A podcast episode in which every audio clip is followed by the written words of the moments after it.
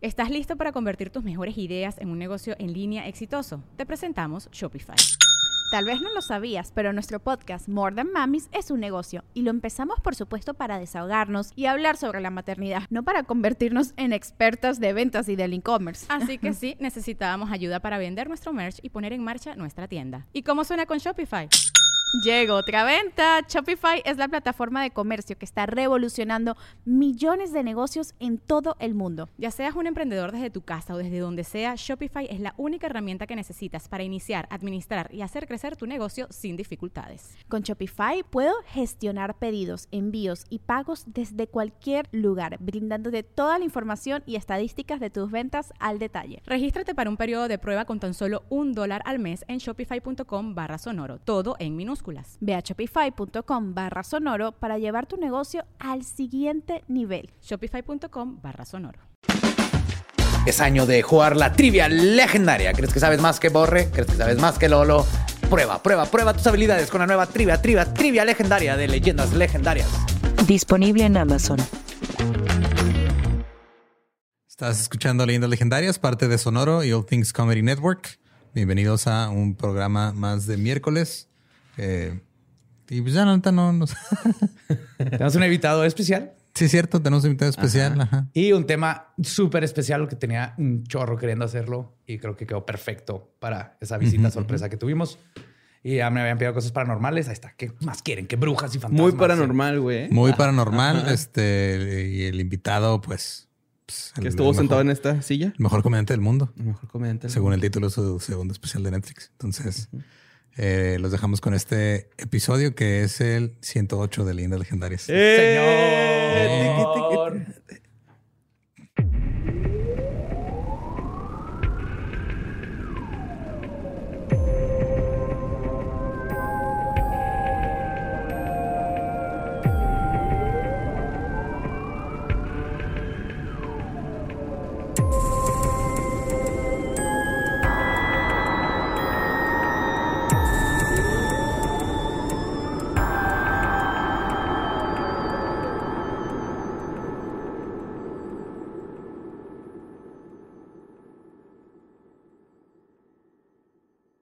Bienvenidos a Leyendas Legendarias, el podcast en donde cada semana yo, José Antonio Badía, le contaré a Eduardo Espinosa y a Mario Capistrán casos de crimen real, fenómenos paranormales o eventos históricos tan peculiares, notorios y fantásticos que se ganaron el título de Leyendas Legendarias. Bienvenidos a otro miércoles macabroso, miércoles macabroso. ¿No? ¿No borre nomás de seguir la canción? Ah, perdón, este. Estaba pensando que ya ibas a terminarla. Bueno, qué bonita forma de mandarme la... no, pensé que Te era amo. un cachito nomás. Eh, como siempre me acompaña, pero ahora al revés, y es confuso, pero a mi diestra, mi buen amigo Borre, Mario Capistrani. ¿Cómo estás, Mario? Bien, Capistrani? gracias, Lolo. Ranferi, Alejandro. Y a mi siniestra, el buen Eduardo Espinosa, No, no tan bueno como Borre. Borre es muy educado, güey. Yo no, yo no saludo a nadie. extremadamente educado. Y ahora tenemos a un, un invitado de lujo. Se, se- se logró, vino a la ciudad de los burritos y ya comió burritos.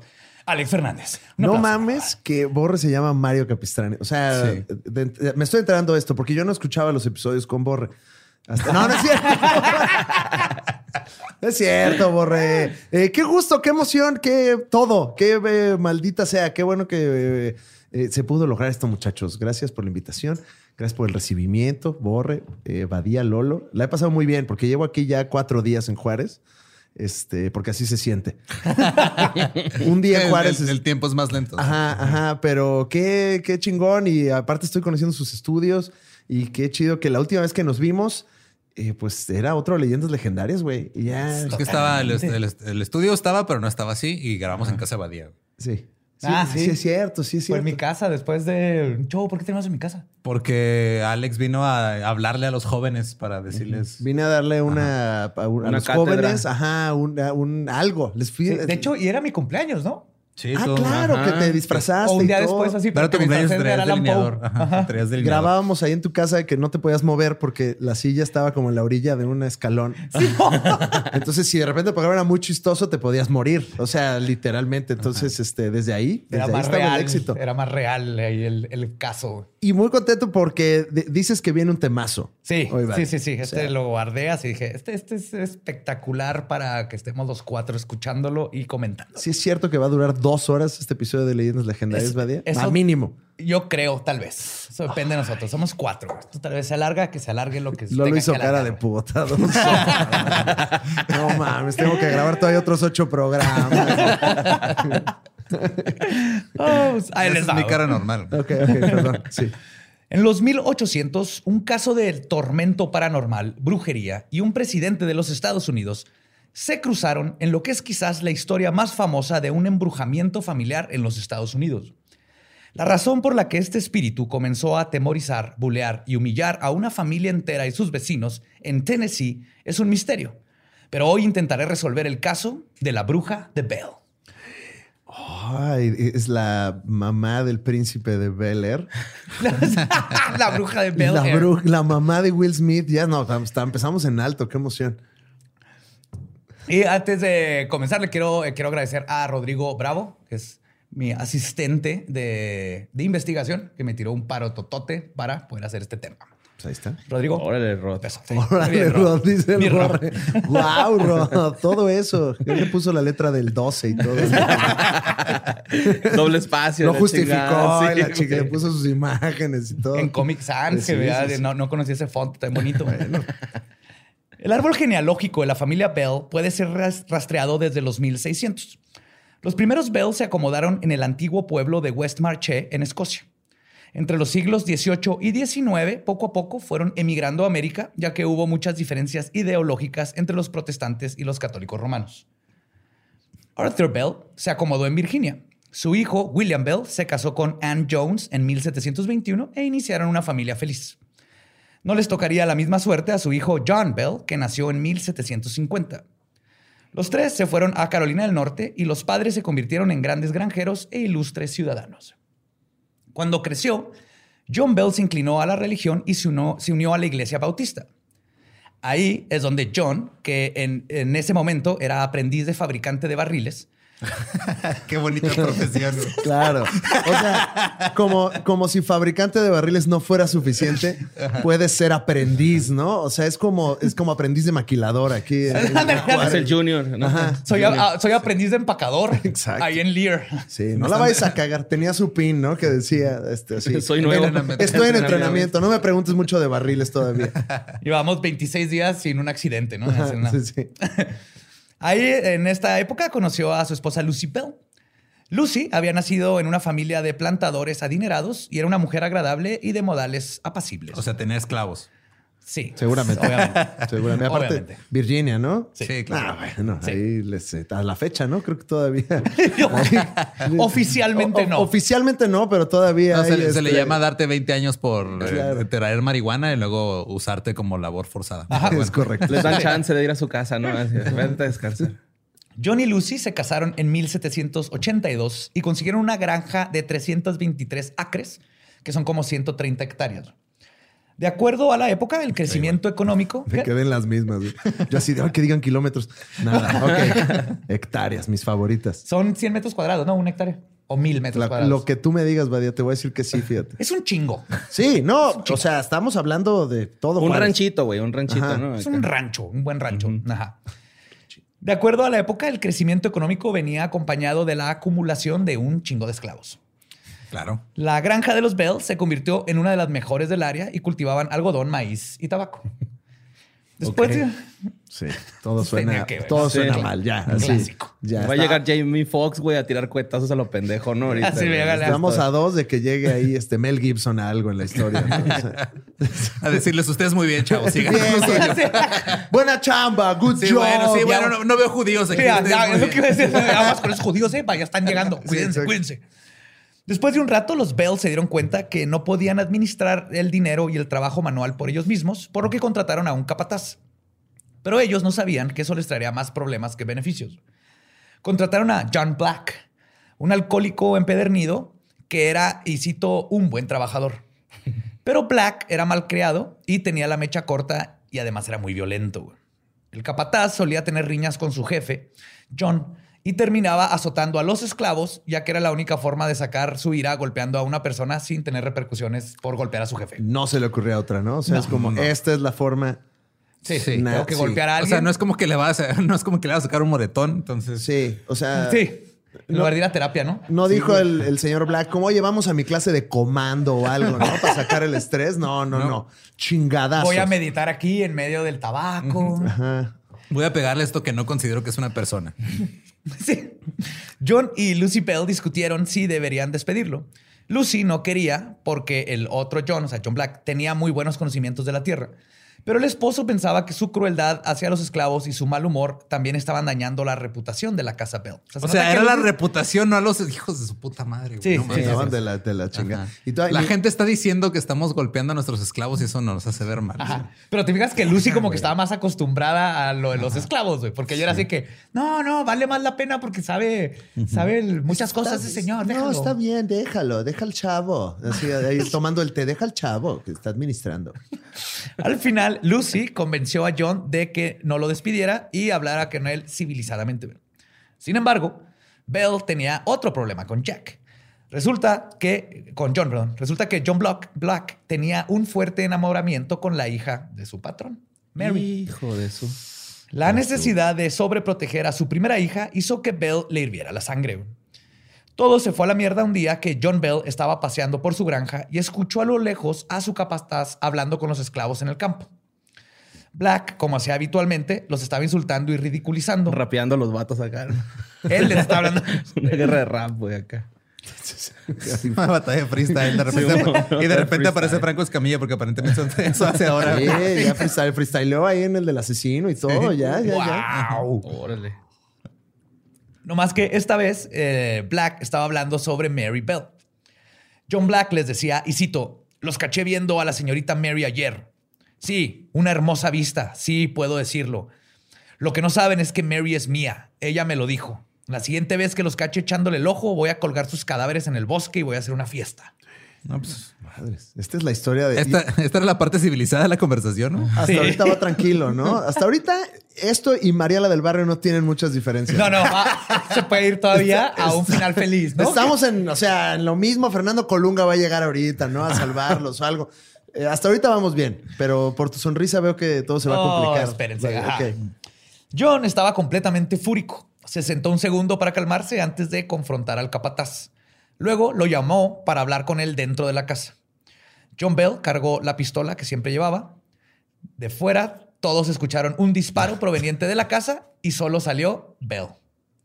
Mary, que no tenía velo en este entierro, pronto se casó y se mudó de la casa y eh, terminó muerto el señor Black. John sufrió cargos por haber matado a Black, pero lo hallaron inocente porque actuó en defensa propia, cosa que nadie pudo comprobar porque nomás habían dos hombres adentro de una casa Claro. Sí, y sea, obviamente pues le creyeron a Bell y no al El capataz. dueño, ¿no? En defensa propia fue, o sea, yo entré ahí y le, le disparé porque quería con mi hija. Eso es defensa propia. Creo que en esos tiempos era legal, ¿no? America. Sí. America, fuck you. John Iba a Bell. decir América otra vez, pero en eso se nos aparece Sam aquí con, con la segunda enmienda empresa, güey. ¿Sabes por qué los africanos tenemos armas? para Nos va- defendernos no, de no, los no, mexicanos, dice. John Bell contrató a otro capataz, pero la vida de la familia se fue para abajo desde ese incidente.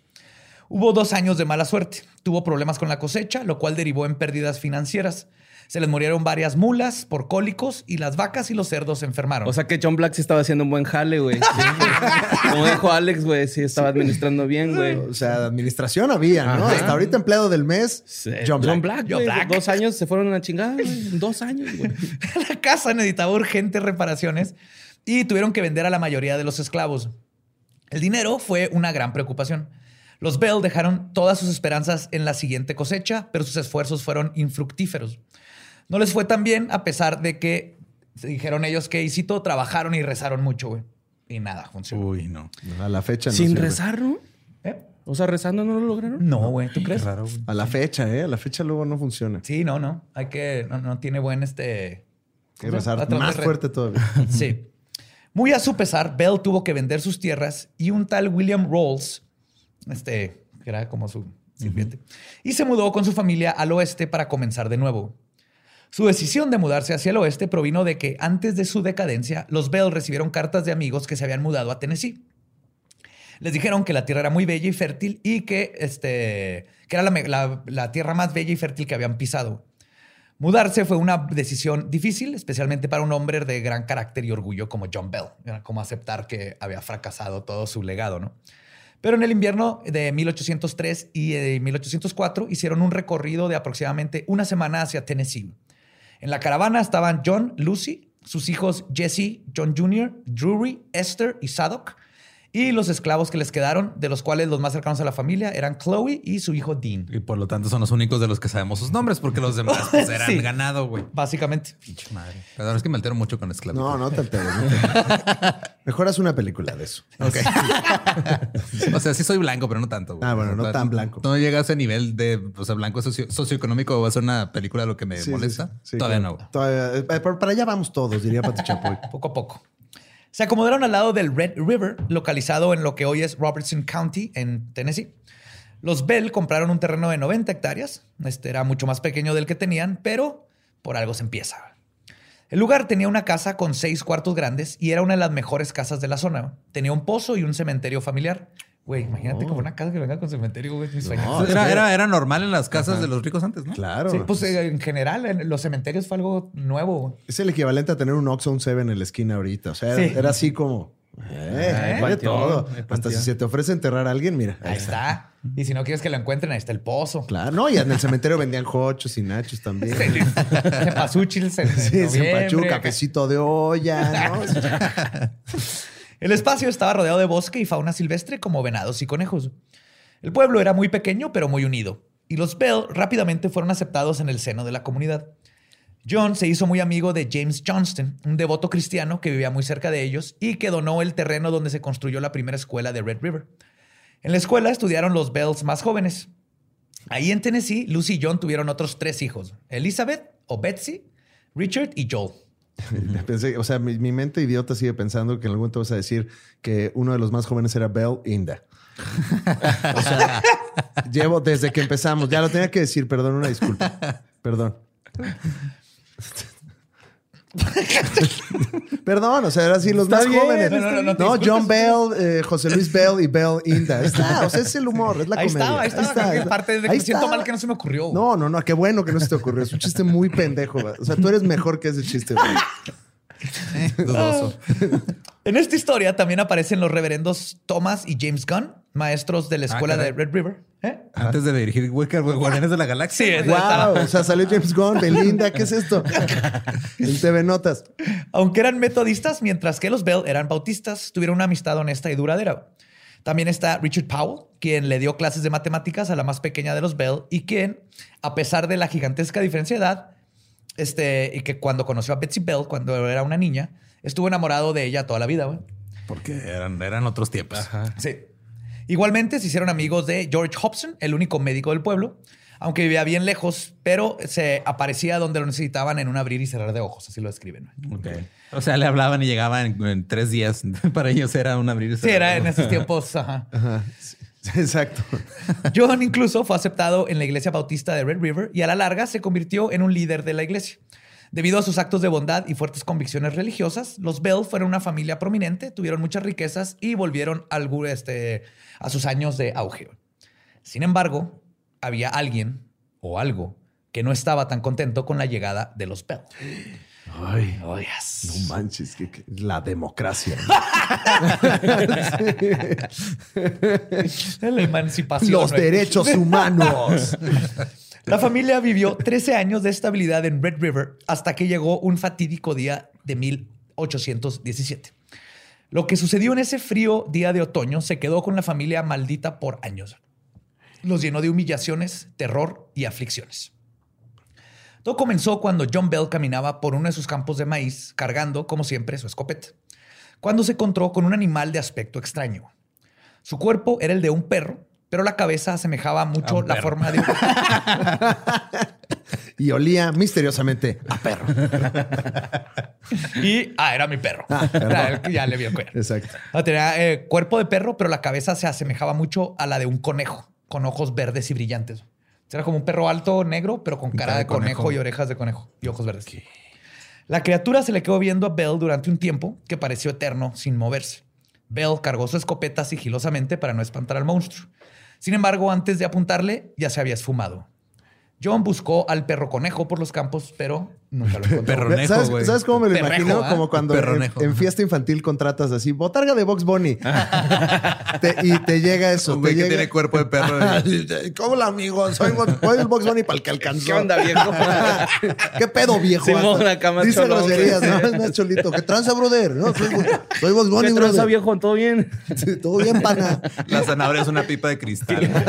un poquito más ¿Qué onda, Pai? ¿Un toque o qué? Bye, sí. Bell no podía olvidar la mirada del animal, pero decidió pensar que probablemente se trataba de un perro de raza mixta. En esa misma semana, toda la familia fue testigo de eventos paranormales. Los chicos Betsy y Drury dijeron que una semana después vieron a una anciana caminando por el huerto y desapareciendo después de un tiempo. Dean, el esclavo, dijo que un perro negro, de esos tan grandes que parecen caballos, lo seguía cuando viajaba a la granja de los Gunn. Era como si aquello que acechaba a la familia estuviera sintien- este, sintiendo las aguas antes de echarse a nadar. Los estaba conociendo uno por uno, hasta que un día decidió hacer su aparición oficial. Una noche los Bell comenzaron a escuchar sonidos débiles en el exterior y golpes en la puerta. Una especie de broma parecía ser un incidente insignificante, pero llegó a ponerle los nervios de punta a los Bell cuando se repitió este ritual todas las noches. John y sus hijos salían cada vez para ver si cachaban al culpable, pero regresaban frustrados al no lograrlo. Y creían que eran mapaches, creían que eran ardillas y nunca encontraban nada, pero les tocaban. Pero si era el perro Leve, conejo. Leve. ¿Eh? ¿Si era el perro conejo o quién era? Pues espérate. Todo es porque no había luz, ¿no? O sea, como que no había, nada estaba bien iluminado en esa época, entonces todo el tiempo andaban viendo, vi algo, güey. Salí a la calle y vi una sombra, güey. Tiene ojos de conejo, güey. Y yo, ah, es un poste, ¿no? Ya, o sea, ya que ilumina.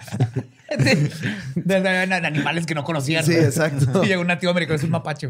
O los esclavos se iban de pedo y nada más regresaban, señor, un perro conejo, bien pedo, ¿no? No, señor, un perro conejo, estoy muy asustado, pero es porque se iban a la Me cantina. quiso chingar mi tricks, ¿no? Sí, el vato.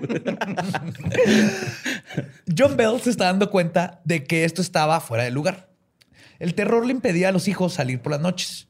Despertaban extremadamente asustados a mitad de la noche por los sonidos del espectro, que cada vez se hicieron más terroríficos. A sus pies escuchaban ratas roer los postes de sus camas.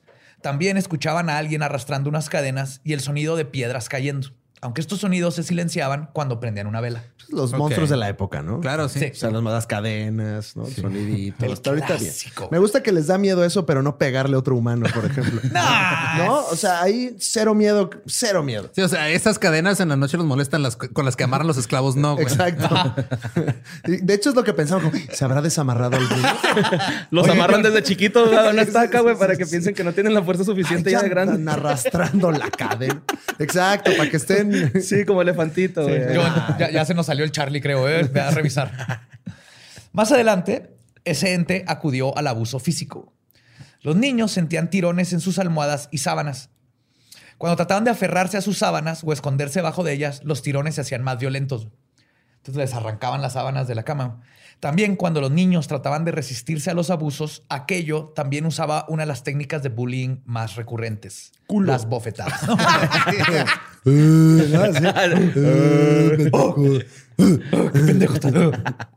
Yo creo que debería de volver el un, un, bien puesto cuando haces algo estúpido es, es lo más es ese más todavía no está cancelada, esa expresión. Se No, puede todavía ¿se utilizar. puede utilizar? O sea, lo pendejo todavía no está cancelado. Yo, es lo que me encanta, si se me cae algo, algo, algo estúpido y si alguien me hace Sí. me mata, me lo merezco. Es Oye, así, pero ¿cuál fue el bullying? Yo nada más por el "Uh", ya ni Ah, escuché. bofetadas, les empezaba a dar bofetadas. Ah, buen bullying. Bachón ¿no? tecato, en la frente, sí, güey. Estaban güey. jetones y de repente así, ¿qué, qué pedo, qué pedo? Ah, Capaz si era más bien una cabeceada, ¿no, güey? Sí, sí, sí. Unas vergachetaditas, ¿no? Ah, Estos disturbios no terminaban sino hasta las 3 de la mañana. Naturalmente, la productividad de la familia se vio mermada y la ansiedad permeó la casa. El estrés emocional superaba todo lo que había experimentado. Aquello que se estaba metiendo con ellos tenía inteligencia propia y pertenecía a una fuerza fuera de este mundo, o al menos eso pensaban John y Lucy Bell. La personalidad de esta entidad se desenvolvía frente a los ojos de la familia. Pronto reveló su perversidad y completa falta de empatía hacia los más indefensos. La pequeña Betsy Bell, la hija menor, fue su objeto más odiado, solo por debajo del padre de la familia. Una noche, la familia despertó con los gritos ensordecedores de la niña que cubrían toda la casa. Cuando John y Lucy llegaron al cuarto de Betsy, la encontraron llorando con el pelo enredado y la cara cubierta de ronchas. Sus padres la papacharon por Si el eran susto. cabeceadas, ya ves. güey. Era así, claro. un, un fuego, güey, ahí. No, pues si la liendre es bien, contagiosa, güey. Dio papiloma humano en los Era, cachetes. era otra época y uno se enfermaba Sí. de liendres y pues, te, morías. Betsy se tranquilizó un segundo y ya todo mundo se iba a volver a dormir. Cuando Betsy volvió a gritar. Ahora Betsy se estaba cubriendo los oídos, como tratando de silenciar un grito que venía de su propia cabeza. El ruido era tan fuerte que sus palmas quedaron manchadas de sangre. A la mañana siguiente, Betsy estaba toda llena de ronchas, moretones y casi completamente sorda. O sea, llegó un esclavo y dijo, ¿qué, del primer día? ruido, o sea, se le volaron los tímpanos Sí. y, No y sangre en las manos. Sangre en las manos. Pues al día siguiente estaba con la roncha, con el papiloma humano en la cara, moretones en el cuerpo de la- las bofetadas y casi no oíamos. O sea, como si se hubiera ido a Tijuana un fin de semana. ¿No? Sí. Sí, como gringo en, en Spring Break en Ay, Tijuana. no, ya fuiste a Hong Kong, güey. Acabas todo así. En un intento por mantenerse científicos y racionales, los Bell trataron de probar a ese espectro. Querían ver si de verdad poseía inteligencia propia. Así que la mañana siguiente de Claro. lo de o sea, Betsy, te- te- estás embrujado. Primero va- vamos a ver si es cierto, güey. Vamos a ponerle un acertijo, ¿no? Unas operaciones. vamos a ver qué tan bueno es este espíritu con las aritméticas. Exacto. ¿Qué camina de cuatro patas en la mañana, dos patas en la tarde y tres patas en la noche, ¿no? Así. Ay, güey. El perro conejo, güey. Pues al día siguiente de lo de Betsy le hicieron preguntas concretas que requerían números como respuesta. Le preguntaron, y cito, ¿cuántos esclavos tenemos?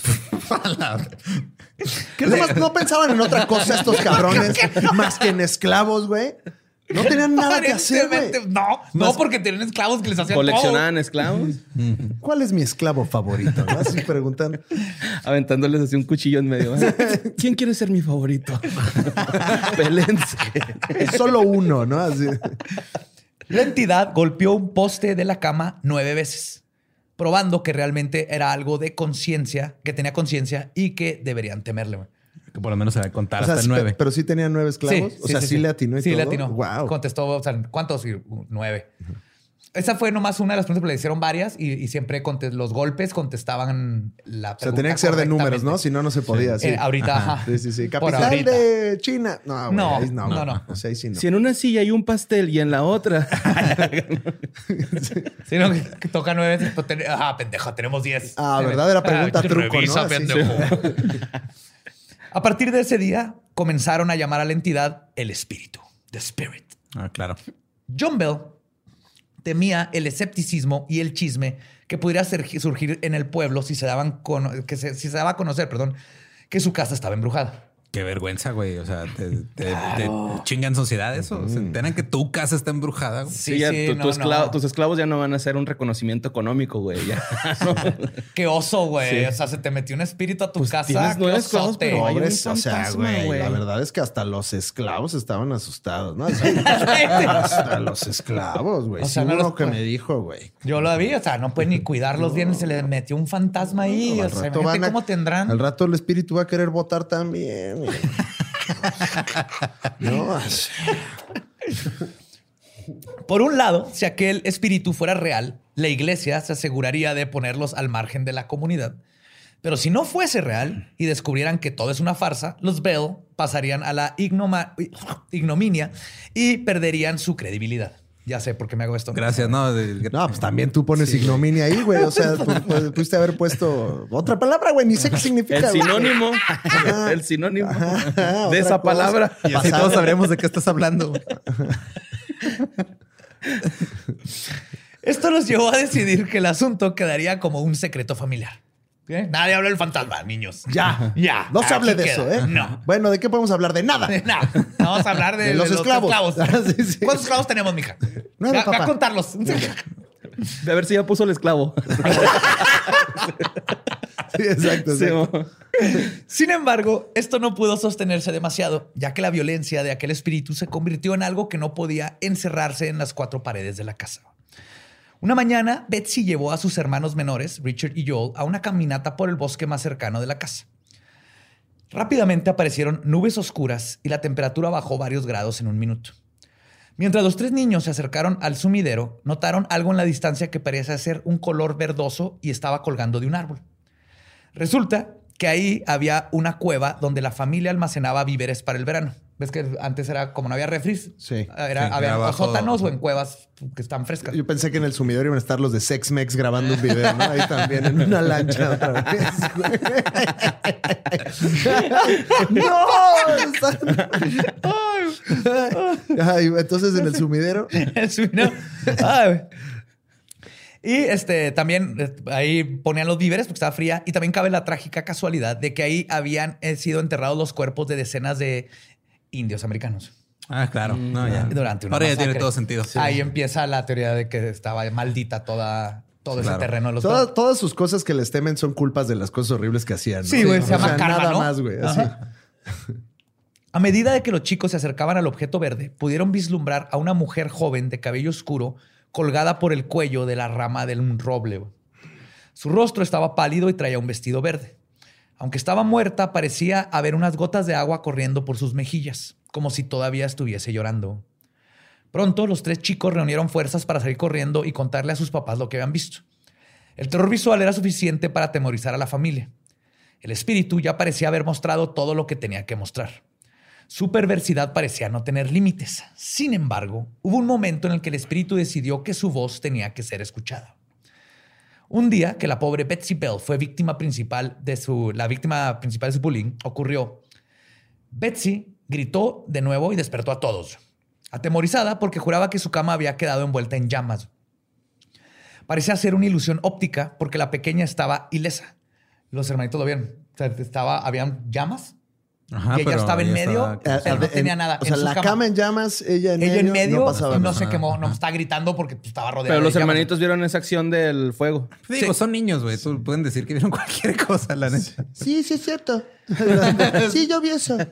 Con su concha, ¿no? Como, sí, yo vi eso. Ah, ¿Viste llamas alrededor de tú? Sí, sí, eso, Sí, sí, sí, sí, eran sí. llamas, sí, yo las vi. Fue el esclavo. Su hermano John Jr., que siempre se ponía al tiro con el espíritu, le gritó y cito: Veo que todavía tienes miedo de meterte con alguien de tu tamaño. Wow. Ay, ay, no manches, no, es que él tiene pito, ¿no? Ay, oye, oye, vaya, ¿por qué hay? por- muchas cosas son verdes, ¿no? O sea, los ojos verdes, el vestido verde, ¿es por alguna razón mágica que descubriremos o es nada más? No, es, es, es un patrón que yo también noté cuando estaba escribiendo esto, pero no, no se sabe bien la conexión del, del verde, güey. Pero sí, sí hay esa conexión. Yo también la noté. Pero no encontré nada vida. que los... Es que el verde es vida, Es vida. Sí, por eso una mujer ahorcada de verde. sí, es cierto, Borre. Muy bien, Borre. Entonces le grita, eh, métete con alguien de tu tamaño. Y lo que no esperaba es que esta vez recibió una respuesta. Una voz débil pero comprensible se escuchó como proveniente de las paredes. Fue una voz te van que... a faltar. Oye, oye, pero así no. Shh, Oye, shh, oye, oye. No, ya que volteaba. Shh, Me la pelas, güey. Me la pelas. Fue una voz que nadie había escuchado antes. Y dijo, y cito, oh, vamos, John. Si realmente conoces a los espíritus, entonces debes saber que el dolor emocional que sufres cuando ves a tu padre y a tu hermana heridos y sufriendo es mucho mayor que cualquier dolor físico que yo podría infligirte. A la verga.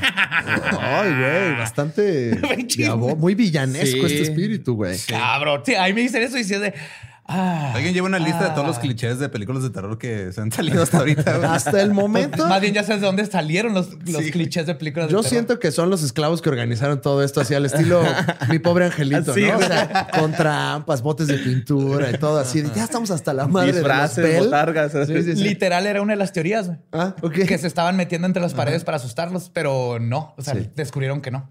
Ya los Pero esclavos. sí, de, ya sí que se pensaron eso, así que tan- estos güeyes nos están tratando de asustar. ¿No? Qué, qué irresponsables, ¿por qué no amarraban a sus esclavos, güey? Como todas las familias en esos tiempos. Muy liberales. Me salieron muy Sí, liberales estos belgas. Gran, ¿eh? gran pinche Ahora sí que se vayan a la belga. Plot twist. Es lo único que voy a decir. Siguiente punto. Pues con el tiempo, la voz del espíritu ganó fuerza y articulación, como si estuviera aprendiendo a hablar. Desarrolló características lingüísticas dependiendo de su estado emocional. Cuando el espíritu estaba enojado, tomaba un tono agudo que a menudo hacía sangrar los oídos de las personas. Cuando estaba contento, hablaba en un tono más bajo. A pesar que el espíritu ahora se mostraba dispuesto a hablar con los Bell, nunca reveló su origen, identidad o propósito para su visita en este momento y en ese lugar del mundo. John Bell desarrolló una enfermedad que se cree que obtuvo por designio de esta fuerza paranormal. A John le resultó cada vez más difícil tragar y a menudo se quejaba de que sentía una especie de palo metido en la boca. Ok. Palabras, palabras limpias, John Bell, ¿eh? Ya se puso muy scary movie esta hora. Sí. Sí, que le costaba controlar, este trabajo controlar su lengua y se le hacía difícil tragar por eso, porque la tenía, se le empezó a poner tiesa la Lo lengua. tenía adentro. Ah, Pues es que cuando la traes hasta el estómago, la traes hasta el estómago. ¿eh? Estaba así. Empezó sí, se le empezó a inflamar la lengua, de hecho. Los disturbios del día a día ganaban fuerza y frecuencia, y eso provocó también un deterioro en el estado anímico de la familia. La otra niña buleada, Betsy, también llegaba a tal nivel de fatiga por el acoso que comenzó a sufrir periodos prolongados de inconsistencia, inconsciencia, perdón. ¿Inconsciencia De o inconsciencia, inconsciencia? O incontinencia. No, ¿no? inconsciencia.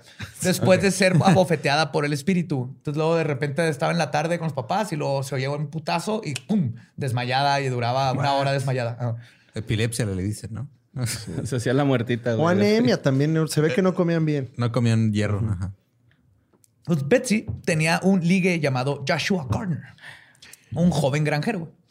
Como los Bell no querían que su secreto familiar saliera, no querían que Betsy fuera a ver a Joshua porque se armarían rumores de que alguien la maltrataba. Entonces tenían miedo de que este vato la viera con los moretones y fuera a asumir que su papá le pega. El que dirán siempre a todo lo que daba ahí en ese pueblo. Eso no ¿eh? ha cambiado nunca. Sí, no, no.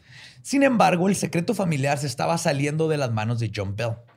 El patriarca tuvo que arriesgar sus relaciones y su posición en la comunidad porque la verdad necesitaba ayuda. Afortunadamente para él fue recibido con los brazos abiertos. El primero que lo supo fue James Johnston, su vecino y bestie de toda la vida. Le habló, le habló de todos los embrujos de los que se habían, habían sido víctimas y le contó por qué querían mantenerlo como secreto. Conmocionado por lo que dijo, este es el secreto y esto es por qué tiene que ser secreto.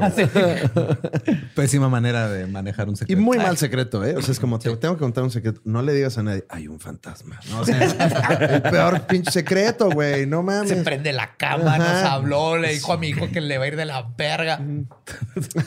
Traigo la verga la Exacto. Cuando, cuando, No, está enojado, agarra la moca. cuando está enojado, habla así. Cuando está contento, habla así. No lo entiendo. Conmocionado por lo que Bell le había dicho, Johnston dijo una oración por los Bell y le ofreció una mano amiga a su amigo John. Eh, una chaquetita, ¿no? Amiga, te la jalo. Sí, para que no estés estresado. ¿no? Sí. Perdón. Eran otros tiempos. Mucho guerra de chistes. David, David. Pero el espíritu, sin perder el tiempo, no dio su brazo a torcer al ver que había un intento de conspiración en su contra. Estando James Johnston en la casa, decidió hacer una demostración de lo que era capaz. Comenzó a roer y golpear las paredes, sacudir las almohadas y todas esas cosas que acostumbraba hacer. A pesar del temor que había causado en James Johnston y su esposa, porque llegó con ella, James le preguntó al espíritu, y cito, en nombre del Señor, ¿quién o qué eres? ¿Qué quieres y por qué estás aquí? Esto causó que la entidad se preguntas en una, güey. También una por una. que no mames. Le faltó nada más decir, más que pregunta, comentario. Esto causó que la entidad se silenciara por un tiempo, pero más tarde, se esperó en la noche, el espíritu mostró ser extremadamente hostil con los que se le oponían o trataban de averiguar su identidad o intenciones. Los disturbios Como político gringo, típico, güey. Los disturbios que desató esa noche se hicieron más violentos y se desquitó toda la noche con Betsy Bell, que le gritaba mientras el espíritu la pellizcaba y le daba sus cachetadas. Pinche vato, güey. Bien castroso. Sí, la neta. güey, la neta, güey. Al chile, güey, ese güey sí ya se merece unos vergazos, güey, acá. Porque pudo haberles dado unos chingados buenos, pero nada más pellizquito de chichi, ¿no? Pellizquito de chichi al güey. Sí. Cinco nombres de pitufo. Ándale, ándale. sí. Tres marcas de cigarros, güey. El- ¿Cómo se llamaba el que te hacían en la palma de la mano que te raspaban con la uña? El de. Este. Ay, pues una cosa muy grosera. Pero sí sabes cuál, ¿verdad? Sí, sí, sí, como no, era así de cinco marcas de cigarros y siempre te quedaba aquí la, Ah, la herida en la mano, claro que sí. También a uno que te doblaban el brazo y te daban vuelta aquí cerca del codo y se te amarraban todos los pelitos del brazo y luego no podías abrirlo. ¿Nunca te hicieron eso? Ah, ese no me lo Ay, hicieron, güey. No estaba tan brava mi escuela. No, conmigo no pueden. Ajá, no, necesitas alguien de acá. Yo, yo tristemente ya, era- ya tenía peludito dos brazos. Y aplica para todos los pelos, ¿eh? Sí, ¿Sí? la verdad. O sea, nada más. Aquí nada más por por si la usted es bully coyuntura de se- Tomé nota. Tome nota, bully. Pues después de ser este, de ver todo lo que estaba sucediendo, James Johnston le dijo a Bell que tenía que acudir por más ayuda y que estaban lidiando con un espíritu demoníaco y subordinado al diablo que posee una inteligencia y un poder que es mucho mayor que el nuestro. Ok. Incluso el espíritu, como para burlarse del sujeto, respondió: Este, Old Sugar Mouth tiene razón cuando le dijo que era el del demonio. ¿Cómo? Ah, y cito: ¿Sugar Mouth? Old Sugar Mouth. Yo entendí Sugar Old Milk, güey. Sugar Mouth. Sugar milk. Bo- boquita Sugar de milk, azúcar. Sugar milk, ¿no? Sí. El viejo boca de azúcar. Pues suena muy feo eso también. Old La peor Sugar época. Mouth. No quiero vivir yo en esa época jamás, güey. O sea, Pero se me- ve horrible. güey. Me encanta que digas. Sería bien. Sí, no, o sea, ya de entrada, ser blanco ahí es más fácil que ser blanco ahorita. O sea, imagínate, pero, pero todo está de la chingada, güey. Sí. gente grosera. Eso, pero a mí me encanta. Fíjate que digas, espíritu. Este es un demonio, necesitamos traer un chamán. Que te diga, sí, güey, sí soy, ¿qué? Wow. Pendejín. El espíritu también le ponía apodos a los que les caía mal. Sí, güey, este güey es bien bully, güey. Súper bully. James Johnston era el Old Sugar Mouth y a John Bell decía el Old Jack. Old Jackie Boo. Ok. O sea, nada más les decía viejos. Era su manera de Jode y jode todo. O sea, ¿quién era el espíritu? El cojo feliz, ¿no? O sea, ahí nada más, nada más jodiendo y roasteando ahí, ¿eh? ¿Eh? en un par de semanas, todos se habían enterado del chisme de la casa Bell. Lo bueno es que la mayoría de los vecinos se preocuparon genuinamente por el asunto y le ofrecieron ayuda a la familia. El testimonio de James Johnston le dio credibilidad al asunto y muy pronto muchos vecinos comenzaron a visitar la casa Bell con la esperanza de tener un encuentro con el espíritu. Ya. Como cuando Homero tiene un elefante. O sea, ya sigue haciendo ya el negocio. Exacto. Imagínate, en esos tiempos no había nada que hacer. güey. Ahí está el chisme, ahí está. Hay un fantasma. güey. a mí me dice que mi vecino tiene un fantasma en su casa. Yo, güey. Claro. Y digo, obviamente yo voy a ir, ¿verdad? Pero ¿quién no va? ¿Quién no va? ya cobraban el baño de a cinco pesos y todo. Así, "Ven, a ver el espíritu, cinco pesos el baño y tu rollo de papel, ¿no? Sí. Sí, por si se caga de miedo, tenga ahí está. Ahí está. Souvenirs, ¿no? Así. Yo le hablé al espíritu. El espíritu me inventó la madre y sobreviví, ¿no? La mayor parte de los visitantes consiguió ver lo que fueron a buscar y huían para no volver jamás. Sin embargo, la voz se corrió más allá de Red River y los interesados en el misterio de la casa Bell viajaron kilómetros para ver qué es lo que estaba ocurriendo. Los Bell llegaron a tener no menos de cuatro invitados cada noche. Algunos pensaron que los Bell estaban organizando este, las apariciones en un intento de ganar dinero, pero la familia jamás cobró ni un solo centavo a nadie de los que iba a Ay, visitar. qué buen pedo, güey. Al- Qué buen pedo los Bell, ¿no? Ah, Siempre ah, altruistas. Sí. Algunos incluso pensaron que los hijos John Jr. y Drury aprendieron ventriloquía, quía- Ventriloquía. ventriloquía Ajá. y artes místicas, güey, y ellos eran los que estaban causando. Como casa de Carlos Trejo, ¿no? Ah, Así ándale. que, que se mueven las cosas, pero porque le pica el botón y a cañitas y todo. Sí. De hecho, si Que ahora dice Trejo- que la, que la ouija que le dieron los, los de la cotorriza, que ahora dice que la sacó de otro lado y que es con Sí, la que le sí, habrá que se la dio Ringo la- Starr, no sé qué pedo. No No, mames. Verguísima, güey. Carlos Carlos marcó. leyendas legendarias, güey. Que venga a contar sus cosas. Nada más no le digan nada. O sea, que él cuente, güey. Callados, güey. Ajá, entonces sí, sí, Carlos. Sí, Charlie. Si, si Charlie aprendiera ventriloquía, uf, le podría elevar de nivel todo. Pito chico. Pito chico. ¿Ya vieron? La muñeca se movió, ¿no? Y dijo, Hablando. "Pito Le dijo, eres Joto. Te importa tu madre donde sea. Aventando botellas todo. Pero el poder y la diligencia del espíritu para ejercer abuso físico y psicológico en las personas era demasiado real. Nunca nadie pudo probar que su presencia fuera una farsa. De hecho, la mayoría de la gente que iba a visitarlos era para tratar de comprobar que, este, que era falso y nadie, nadie lo lograba. No, pues espíritu verguitas, o sea, hasta Sí. ahorita impecable. Totalmente, güey. Incluso los que trataron de probar que este, esto fueron humillados con más enjundia por el espíritu.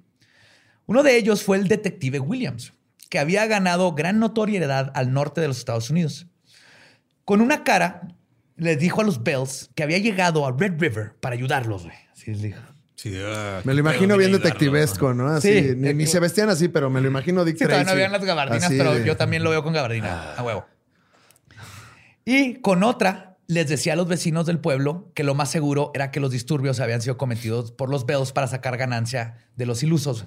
Entonces, con los Bells, "Ah, yo les voy a ayudar a ver qué, qué es este espíritu. Con los vecinos está así que, chiva, bola charlatanes. charlatanes, Va a tumbar el changarro. Nadie nunca cuestionaba lo de los humanos trabajando ahí, ¿verdad? No, Como esclavos. el mundo estaba Ahí cuestionando, sí sí. nadie decía, qué ojetes, nos quieren cobrar lo del fantasma. Pues, John Bell descubrió esto y se encabronó. Trató de ver cómo pedirle a Williams que, se me- que no se metiera en sus asuntos de manera civilizada, pero él, el espíritu terminó aconsejándolo. What? Le dijo, O sea, ya eran compas. Es que así pasa, güey. El bullying luego se hace tu compa y te defiende, cabrón, ¿no? Síndrome de Estocolmo, de Ajá, repente ya sí. estás ahí, ya tú, ya O sea, es o tu sea, compa. el espíritu ofendió también. A ver, ¿cómo que ese pendejo dice que no soy real? sí. No, esto es lo que vamos a hacer. A ver, pendejo, ven. Ya pijamada A con ver, el espíritu. ¿no? Ahí, De hecho, literal, y cito, no lo hagas, Old Jack. déjalo, déjalo quedarse. pero es más buena onda, entonces es más grave la voz. ¿no? Ah, sí, cierto, es más grave, ¿verdad? Es que es cuando está contento. No lo hagas, Old Jack. Déjalo quedarse. Atenderé al caballero y lo convenceré de que no es tan inge- inteligente como lo cree. Ya pijamada. Y le dio una palmadita. Pintándose las uñas. ¿Y qué chico te gusta, no? Ahí están. Estos momentos de alianza entre John y el espíritu fueron pocos, pero el espíritu no lo hacía por buena onda, sino porque también le pegaban en su orgullo. Claro. Esa El noche, ego. Sí, el, el ego. El ego hasta el fantasma. Ajá. Hasta el fantasma. esa pensaría, noche, se separa de mí el ego cuando me muero, pero no. No, no, no. Ya ni cuerpo tiene para ser ególatra y sigue siendo ególatra. esa noche todos despertaron por los gritos de Williams. Cuando fueron a su cuarto a ver qué pasaba, vieron que sus hombros estaban inmovilizados contra el suelo y su rostro estaba siendo bofeteado repetidamente de un lado para otro, güey. ¿Con la mano o seguimos con la teoría de las No, vergachetaditas? era transparente, no sabemos. Ah, no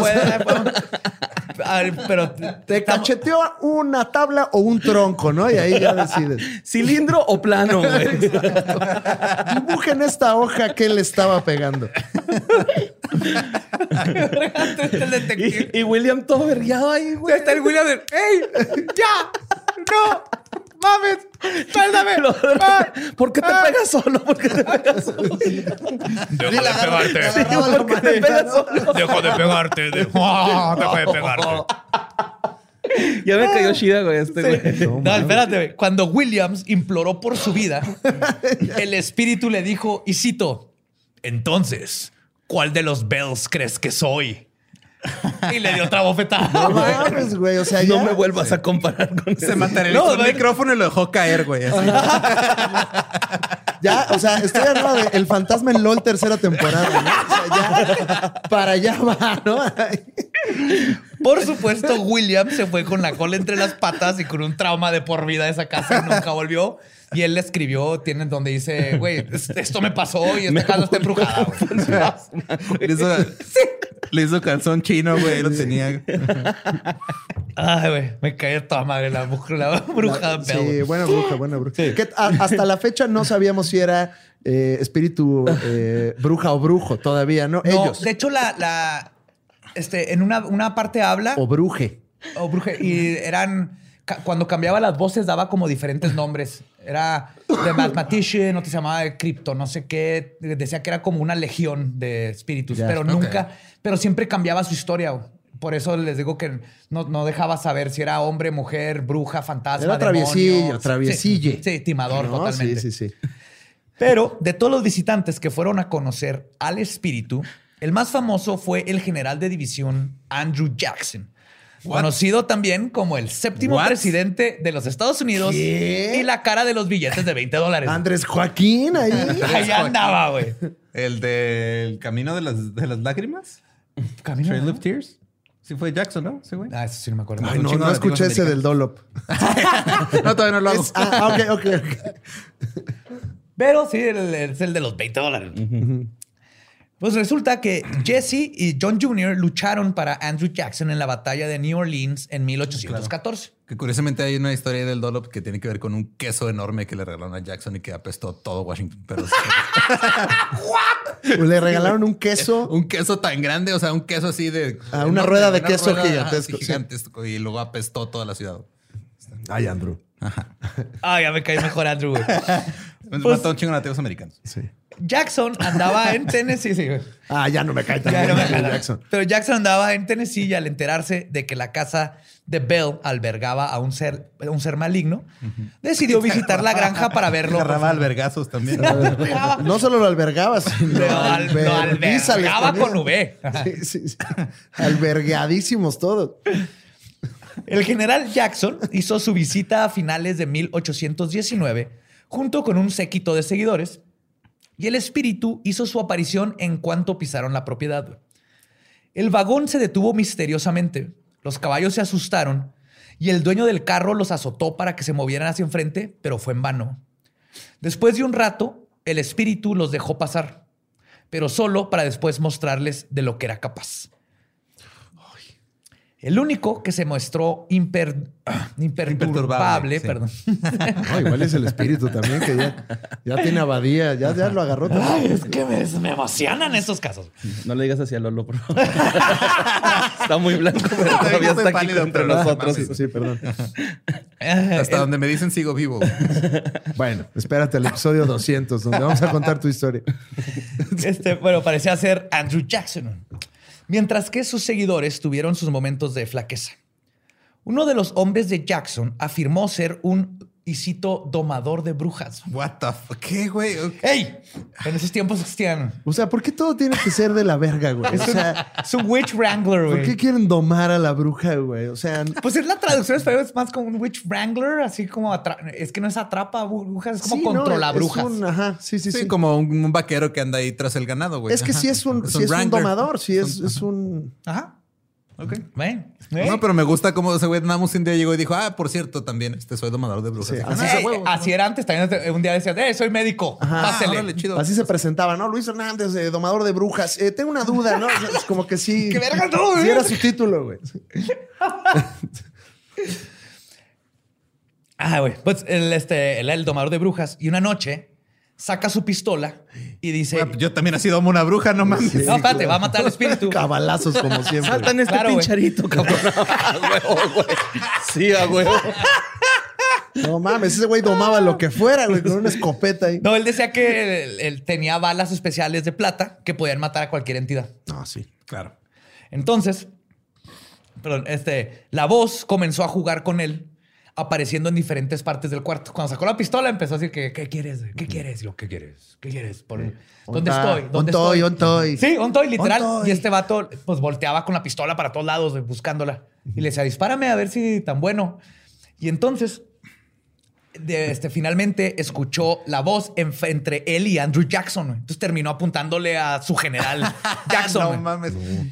Y le dijo el fantasma al cazabrujas, dispárame. Y Jackson pues, estaba serio, pero así como que no, vas- no, no me da pendejo.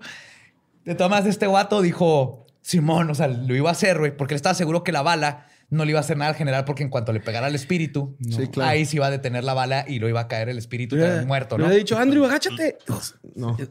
No, claro, es que la lógica no se inventó como hasta 1915, ¿no? Al- todavía hay lugares donde no. Todavía ¿eh? no les Todavía llega, no ha llegado. Pues es que apenas vas como el 4G, va llegando. Poquito a poquito, güey. Pero entonces, de todas antes de disparar, comenzó a sentir alfileres que se le clavaban en todo el cuerpo. Seguido de esto, comenzó a ser golpeado y, boche- y bachoneado enfrente de Andrew Jackson, güey. No. Así, pa, pa, pa. Las no se le cayó- vergachetaditas. güey. Enfrente del futuro presidente, güey. Ahí le cayó la pistola, güey. te están- Como los hombre pájaro, güey. Güey, ¿quién No era el fantasma? no. Stifler, ¿no? Así, o sea, pinche. Espérate, el espíritu, güey. Luego le metió los dedos en las fosas nasales de la nariz, güey. Y lo sacó de la casa así. Así, o sea, el vato iba con la nariz así, se le veía estirada como que algo le habían La de metido puerquito, la de Sí. puerquito, ¿no? Y así lo sacó de la, de la casa y azotó la puerta, güey. Güey. Fantasma chingón, güey. Sí, sí, sí, güey. Nada más falta que le subiera la camisa y le, le pegara así en la panza, ¿no? Así. Panza roja, panza roja. Panza roja, panza roja. Después de eso, después de aventarlo, el espíritu anunció, y citó, hay otro fraude más en este grupo, y lo identificaré y trataré adecuadamente con él en la mañana, este, mañana en- por la noche. Ok. Los hombres de Jackson le rogaron para que abandonaran la granja. Sí. Les daba cita, güey. Qué raro, ¿no? Así, así como, bueno, pero entonces ya nos vamos a dormir. o sea, ahorita no nos jodes de aquí a mañana. Ok, bueno, va. Sí, eran cita, güey. Era Ay, güey. como el IMSS. Los, los hombres de Jackson le rogaron para que abandonaran la granja. Jackson insistió en quedarse, güey, como el general que es. güey, Claro, Para descubrir quién era este otro fraude, güey. Aparte Él no- lo que le interesaba era ¿quién que le más? dijera quién más de su equipo era un fraude, güey. Le dijo, este pinche espíritu es la verga, güey. Entonces sí es John Black, güey, ese güey.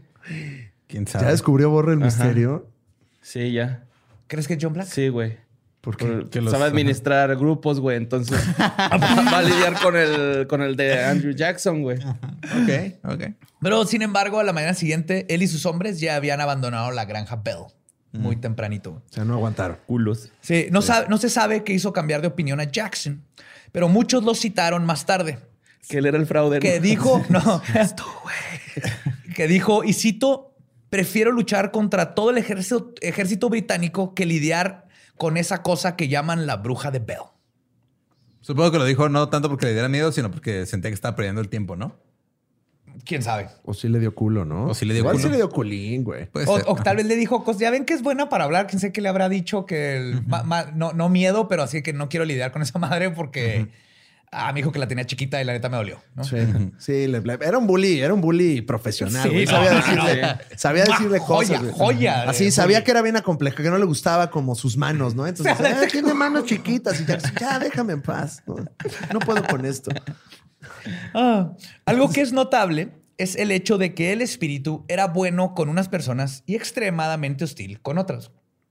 Mientras que John y la pequeña Betsy Bell eran sus enemigos número uno por razones inexplicables, el espíritu parecía querer a Lucy Bell, a la que llamaba All Loose. Viejo cochino el espíritu también, ¿no? De repente. en, en septiembre de 1919, Lucy experimentó un ataque de pleureasia y estuvo en cama durante tres semanas. Es una, es especie, eso? es una especie como de Tos. desmayo. Ahorita le dicen tos. Ah. Pero en ese entonces era un cagadero. güey. Ok. O sea, algo respiratorio. ¿o qué no, es como, como desmayos incontrolables, Ya. tipo epilepsia, básicamente. Ok. Muchos pensaron que eso la llevaría a la muerte.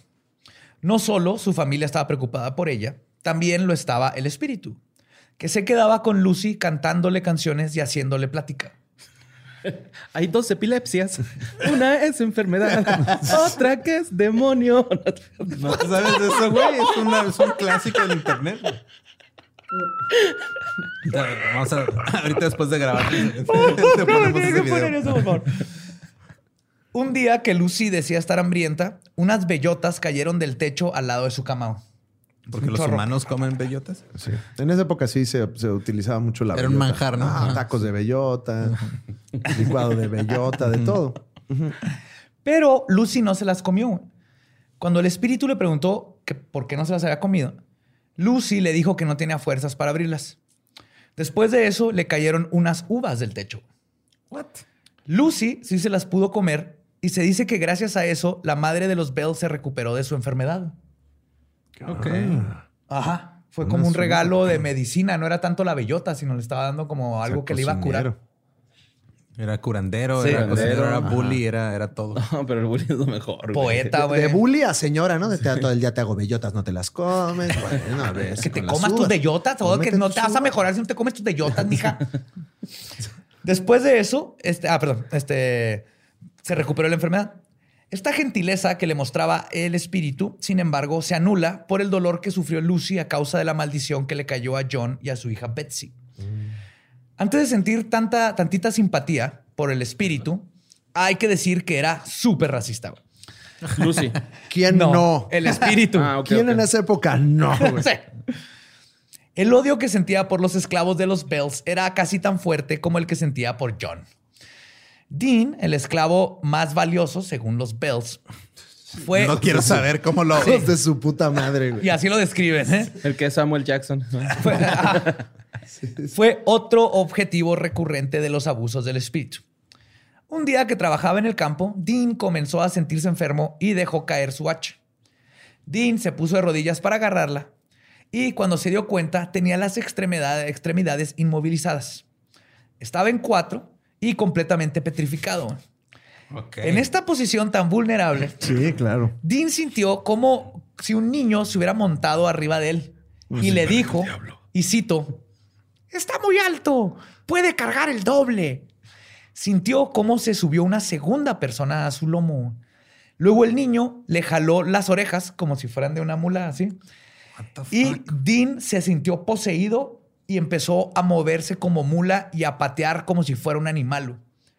Cuando terminó el suplicio de Dean, pudo levantarse y salir corriendo de ahí para no volver a ese camino nunca jamás. O sea, la bruja como que lo poseyó para hacerlo moverse como mula y reírse de él y luego lo soltó. No mames. Y luego así en el espejo, bienvenido al mundo del SIDA. No, así una cosa. pinche bully, ya el fantasma, ya sí, la peor persona del mundo. Sí, está cayendo. Pero entonces le, le hacen, le hacen la del burrito y se va el güey o qué, o qué? No, ya nomás Ya no pasa por ahí. Iba por un camino donde está trabajando, ya no volvió a trabajar. este ahí. Le sacó la vuelta. Sí, este camino está culero. ahí te, Que en ahí teoría te montan. el espíritu puede estar en todos lados, ¿no? Pero Sí. En teoría. Ajá. Sin embargo, a pesar del apoyo incondicional de sus buenos amigos, John y su familia no pudieron escapar del escrutinio público. Muchos líderes de la iglesia a la que pertenecía Bell no vieron, con buenos ojos la maldición que había caído en la familia. Para meterle más carne al asunto, John Bell había estado involucrado en una disputa comercial con un vecino y miembro de la iglesia en junio de 1816. Esta disputa comercial manchó el nombre de John y corrió la voz de que era un, usurero. Debido a toda esta mala publicidad, los reverendos de más alto rango decidieron reconsiderar su posición en la iglesia. Lo que Uy, eventualmente, humillación. güey, eventualmente Sí, llevó social. a la excomunión de John Bell en pues, 1817. es el ventaneando de esa época, güey. Sí. O sea, la Pati Chapoy ahí. Literal, de- ese, ese es el cancel culture de esos tiempos. Güey. Así es como te cancelaban, te excomulgaban. Sí. Ya no se te puede aparecer un fantasma porque te cancelan a la verga. ¿Al rato qué vamos a hacer, güey? O sea, ya no se me pueden aparecer fantasmas. ¿Qué voy No, a no, hacer ya, aquí en ¿qué mi voy a rancho, hacer? güey? Ya, ya nadie puede hacer nada, güey. No, imagínate, lo te llega un ovni, ¿qué van a hacer con los ovnis? Lo que sigue. ¿Cuándo vamos a detener? ¿Con el Bigfoot? Che, generación de algodón, de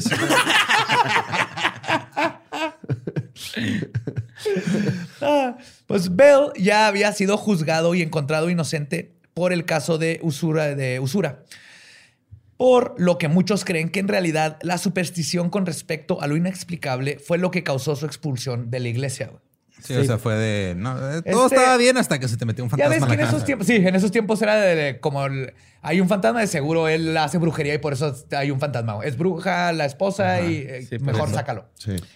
A pesar de su, de su excomunión, John Bell siguió siendo amigo de James Johnston y de algunos miembros de la iglesia. Dejando de lado la ignominia en la que cayó John Bell, el reverendo James Gunn llegó a la casa embrujada porque descubrieron que el espíritu no podía mentirle a un reverendo. What? Nomás le podía sacar tweets viejos. Sí, sí, sí. Según, esta, eh, obviamente esta es, esta es idea de esos güeyes, ¿verdad? Sí, Sí. güey. o sea, ¿conoce las reglas por las o sea, que le están poniendo el mismo espíritu? El, al espíritu no le han avisado las reglas, güey. Aparte, ese güey se pasa todo por los huevos, güey. No, pero ya el padrecito, pues ya uno se cuadra, ¿no? O sea, llega el padrecito y no, pues, la verdad sí mentí, padre. No, o sea, el espíritu de ya, Ay, padre, sí, le, conté mentiras a mi, a mi hermana y me, me, me la jalé Me ayer. la jalé, le di vergachetaditas a todos en la casa, una disculpa. Ah, le, le enmarañé ahí el pelo a la niña. Pues este. Todavía no había cigarros, le hice el de las cinco marcas de cigarros. No le digo cómo acabaron, estuvo. Ah, pues el reverendo llegó y le preguntó al espíritu por su nombre, güey. Le dijo así: En nombre de Dios, yo el reverendo te ordeno a que me digas cómo te llamas. Mucho drama, sí. Horrible espíritu, claro. Claro, siempre. Y el espíritu le respondió, y cito, no soy más que la bruja de la vieja Kate Pats, decidida a atormentar al viejo Jack Bell y sacarlo de su vida. What? Kate Pats era una persona real que vivía a dos millas de los Bell. What?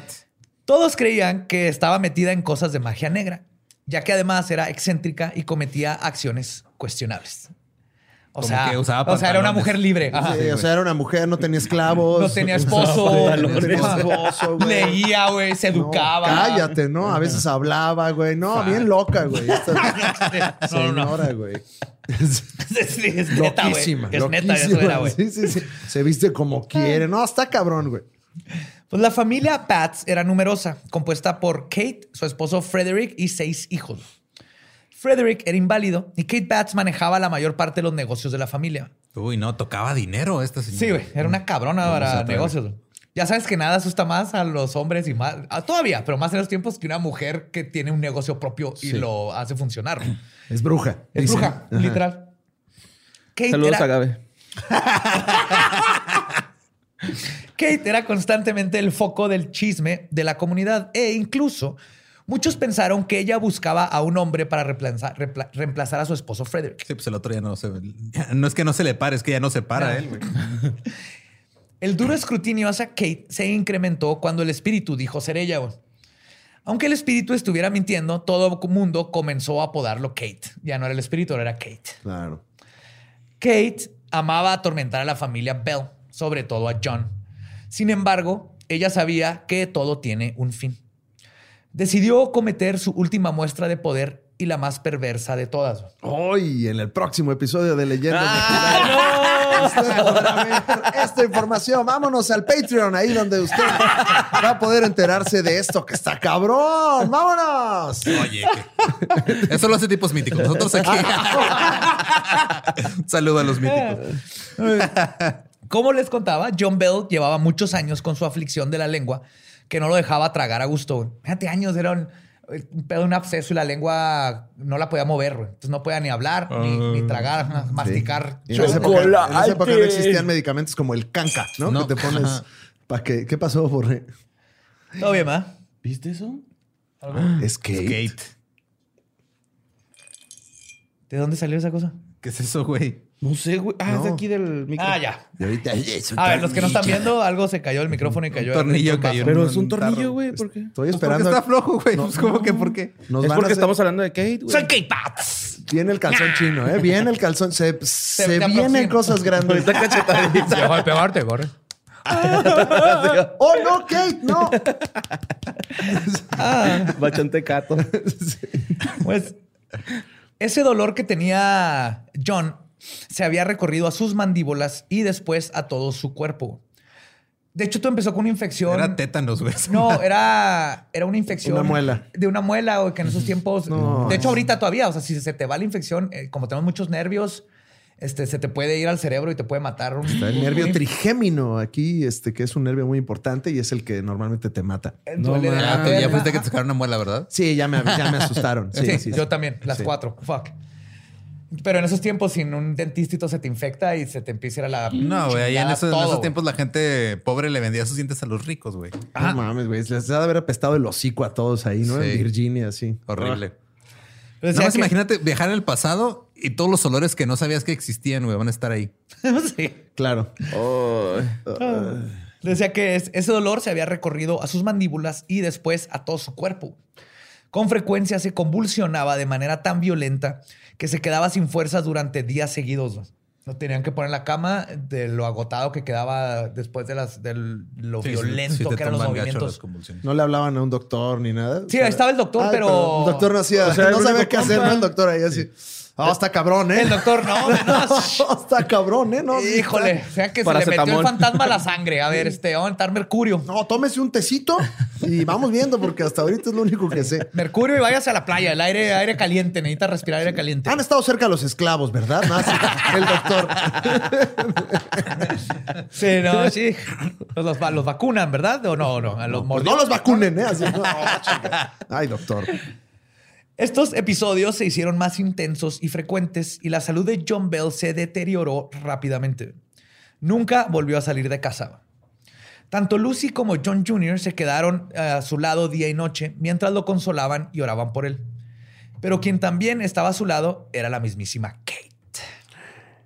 Una mañana de diciembre de 1820, John Bell no se despertó al amanecer como solía hacerlo, por lo que Lucy pensó que era mejor dejarlo dormir hasta después del desayuno.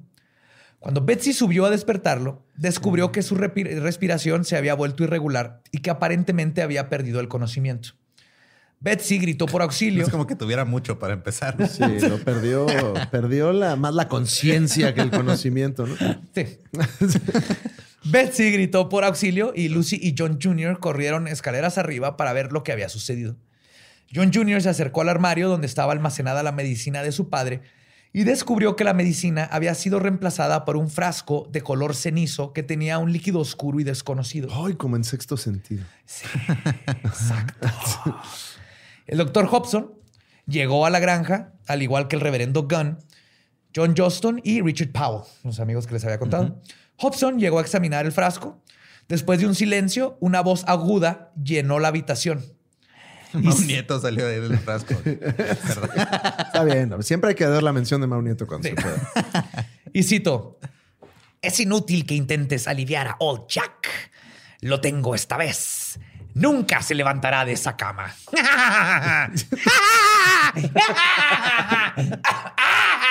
Siento que es un duende. así como- Los pasillos. Para corroborar si lo que decía Kate era verdad, decidieron hacer un experimento un tanto cruel. El grupo decidió probar el contenido del frasco en el gato de la familia. Wow. Ah, cómo son pendejos, güey. Pues ahí tienen esclavos, va, güey. Sí, o sea- ¿Por qué con el animalito? No mames, güey. Todo mal, güey. Simón. Todo mal. Se Güey, lo hubieran tomado güey, ellos, Te güey. aseguro que tuvieron esa conversación y alguien dijo, no, no, sale más barato el gato, Sí. güey. Se nos No. muere un esclavo, Y- ¿no? Y luego al rato, ¿qué onda? Tenemos todo este algodón aquí. Sí, lo, ¿quién lo va a... No. Ah, entonces Gunn sostuvo al gato mientras que John Jr. le puso el líquido en la boca. Ay. El gato cayó de costado, se estiró, pateó durante un rato y luego murió. Los odio. ¿Por qué mataron al gatito? Lo mataron, güey. Ahora solo parte, quedaba... ¿eh? hasta ahorita. Todo lo demás. Sí, hasta vale ahorita verga eh, hasta que eh, mataron al gatito. jajajas. Con lo que ha hecho. Y de hecho no fue el fantasma, fueron estos güeyes. Sí. A la mañana siguiente, el 20 de diciembre de 1820, John Bell dio su último respiro. Las risas cínicas de Kate se escucharon hasta que la última persona dejó el funeral de John. güey. Ay, mucho, este, perdón por su pérdida, este, que es el- lo siento mucho. Fue un gran tipo, pero... Oiga, ¿dónde están los sandwichitos? Sí. Ah, bueno, lonches como en Juárez. ¿no? Lonchecitos. No, no, no tienen crema para el café. Era buen tipo. ¿eh? John Bell es la única persona cuya causa de muerte es debida a fuerzas sobrenaturales de manera oficial. güey. Lo dejaron en el récord así oficial, güey. No sí, mames. lo mató una bruja, básicamente. Wow. Nunca supieron qué le pasó, no se empezó a mal, mal, y lo, Como, cuando los que- policías te agarran fajando y es como, no, es succionamiento de miembro, ¿no? O sea, como cosas así lo pusieron. así en su acto, ¿no? También hay un, hay- hubo un Ay, caso que platicamos también una vez aquí donde usaron el testimonio de un fantasma en la corte, güey, en No Estados Unidos, en esas épocas también. Y funcionó, si era neta. Ah, ah, no, sí. No, y declaró el fantasma y todo, me imagino. No, No, declaró la mamá de. O sea, la mamá dijo, se me, Se me apareció apareció mi mi hija. muerta y me dijo que la mató el esposo y sí fue cierto, güey. O sea, sí comprobaron aparte. Ya vamos a nuestro siguiente testigo, señorita. Digo, su señoría, Gasparín, ¿no? Y ahí el micrófono nada más, ¿no? Así. ujú. Díganos, Claro, sí. señor fantasma. No le decías a caso cerrado. Sí, exacto. Pero ¿por qué tú estás robando las cosas? ¿No? Le decía la doctora Polo de ese entonces. Eres un friquitón. no, pero se caso cerrado, fantasma, te vas. Ay, güey. Ay, la doctora. Ah, Después de la muerte del jefe de familia, reinó, un- reinó una extraña sensación de pena combinada con alivio. Qué oso. Al saber que John ya no sufriría el dolor que le causó Kate. Es que sí, fueron años de no poder hablar, todo infectado de la boca, no poder mover la lengua, poco a poco empezar a perder la movilidad. Cuando le empezó a doler el, el cuerpo, ya no podía trabajar, no podía caminar. Oye, pero el medicamento, o sea, comprobaron que era venenoso el medicamento y no investigó nadie. Nadie que fue la bruja, güey. Pues que ¿cómo, Fue vas, la bruja. ¿Cómo vas no, a no, cambiar? No, no, es lo ¿Cómo que yo pensé también, A Badía. ver, O sea, es lo que yo también pensé. Pero Claro, bueno, ¿no? nada más para aclararle al. Mira, si tú me puedes decir otra forma No. de que un medicamento No de repente no sea medicamento, No que hay, no, no sea existe. paranormal. Si algo es y luego no es, y es otra cosa, es paranormal Nah. porque la energía no se crea ni se destruye. Solo la mueven los fantasmas. Paranormal. Sí. Como, mire, como el medicamento para las hemorroides. No hay, no existe. Otra manera, sí. Este, pero solo habían pasado tres años desde su primera aparición, pero se había sentido como una eternidad. Las visitas de Kate ahora eran cada vez menos frecuentes y se centraban sobre todo en Betsy Bell. Betsy Bell, quien tenía 15 años para 1821, había sido cortejada durante años por Joshua Gardner. Sí, ya se estaba ¿Se quedando. acuerdan? El granjero. 15 años, ¿no? Sí. El noviazgo entre Betsy y Joshua pronto pas- pasó a ser una propuesta de matrimonio. Después de la muerte de John, esta unión representó una luz dentro de todas las desgracias. Sin embargo, quien estaba en contra del matrimonio de Betsy no era otra sino que Kate. Betsy era la, La la que niña era su la- compa. la La que que era su No, ¿no? la que- la que, que tenía ronchas, güey. Ah, la que la de bofe- ronchas. con la que empezó todo el desmadre. Ya, no fue la de las uvas. Esa era Esa era Lucy, Lucy, la Lucy, mamá. Lucy, ya. Oye, es que muchos personajes en este. Sí, mo. Esta oposición parecía venir de un buen lugar, ya que el espíritu le dijo que si se casaba con Joshua, nunca encontraría la felicidad. Al final, Betsy y Joshua rompieron por temor a que Kate los maldijera por toda la eternidad. La neta Wow. sí, güey. La neta sí, güey. Ya lleva una relación y un güey, o sea, ya ha matado dos cosas. Este. Bien rompehogares, ¿no? La Kate. Sí. Después de esto, Kate anunció su ausencia. Dijo, y citó, Me voy de vacaciones. Adiós, Luz, Lucy y el resto de ustedes. Estaré ausente por un periodo de siete años. Bye. Nada más ves un palito con una tela amarrada flotando, güey, saliendo Así de la casa. De, de que regresará, ¿no? Se Con vienen un cosas. Se vienen cosas grandes, dice Kate. Me voy a hacer un proyecto. Síganme en mi TikTok, suscríbanse. Bye. Bye, Bell. Por supuesto, la familia estaba de que no podía creer lo que estaba sucediendo. Todos Ahorita, estaban o sea, contentos por su partida. este punto. Sí, ahorita, o sea que ya al fin se fue. Sí. Yay, the witch is dead, the witch is dead. La única que seguía afligida era Betsy, que tenía el corazón roto por su ruptura con Joshua Garner. Sin embargo, Richard Powell, el que era su maestro en la escuela, se puso buzo y comenzó a visitar a Betsy con mucha frecuencia. Él siempre estuvo enamorado de ella, lo cual lo hace alguien pervertido. increíblemente creepy. Sí, güey. Ajá. De la Porque- época, vaya. Producto de la época. La conoció, como les dije, desde que era una niña. Aún así, sus esfuerzos rindieron frutos y los dos se casaron en 1824 en la iglesia bautista de Red River. Pasaron los años, los hijos de John Bell hicieron sus hogares en otros lados. Lucy permaneció en la antigua casa hasta su muerte en enero de 1837. Todavía recibieron algunos visitantes que esperaban que Kate regresara, pero ella, fiel a su Ah, palabra, Ya, ya no está el fantasma, no mames. Llevamos ocho meses viajando. él, eh, ya dijo perdimos, que siete años. sí, perdimos a dos en el camino.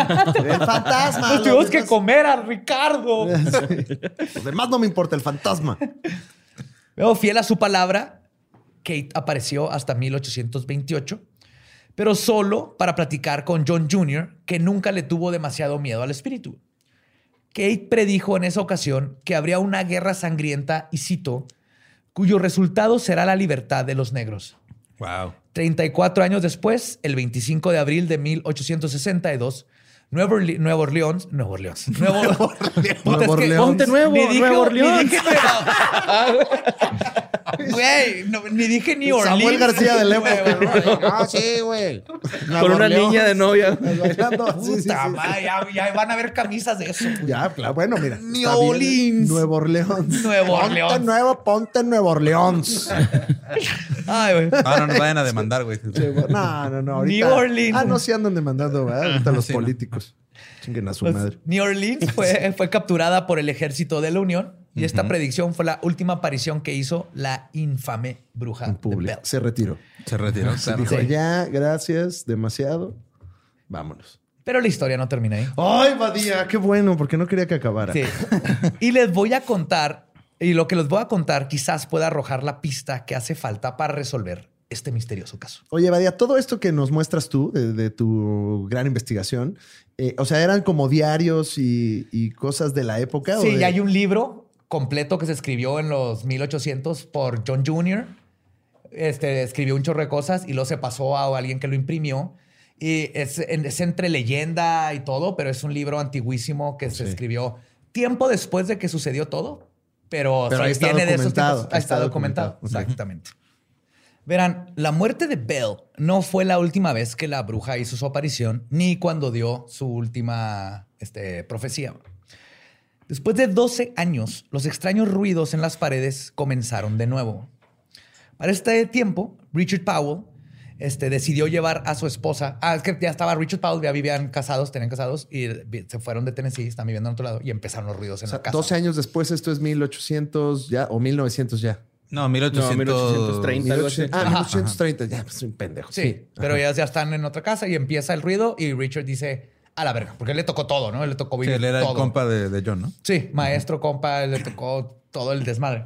Entonces decide llevar a su esposa con un hipnotista reconocido para ver si eso ayudaría a explicar qué había sucedido antes y Claro. más importante, ver si era posible evitar que comenzara de nuevo. Claro. Duérmase. John Milton ahí, ¿no? Pues John Milton hace temporadas como de medio año aquí en Juárez. Eh, güey. John Milton, eh, pa- paréntesis, eh, yo lo admiro mucho porque en Monterrey, cuando luego vamos de visita por la familia de Yara, tiene un espectacular que dice Show de John Milton hoy. Sí. Aquí también estuvo. ¿Cómo? Hoy, ¿Así? sí. Hoy. Hoy. No Es que- importa qué día no lo leas. Y no, hay más información, güey. Ajá. Es que es como la lucha libre, so- son varios John Milton. No, güey. Se pone un mes ahí en el Río 70 en Monterrey y todos los días da show, güey. Sí, Hoy, aquí, también ha aplicado esa. Ese ese espectacular que dices estuvo a dos cuadras de mi casa hace un año y, ah, y medio más o menos. Qué huevos, ¿no? Sí, John. Milton, o sea, O sea, ¿cuántas Imagínate, tú vas ahí y de repente ves en Tijuana, Alex Fernández Show hoy. todos los días, así. No importa cuando leas esto, así. ¿No es peligroso estar hipnotizando gente al azar? Eh, pues no sé, porque como me hipnotizó, no lo sé, man. No, así, no lo sé. Un de estos le va a hacer John Milton así, Ajá. Caguama y todos, ¡pum! Un ejército así, era, era el Trigger War. Y así le dijo a Pau, ¿no? Duérmase. Duérmase. Aflójese. Ahora será un perrito con cara de conejo. Aflójese.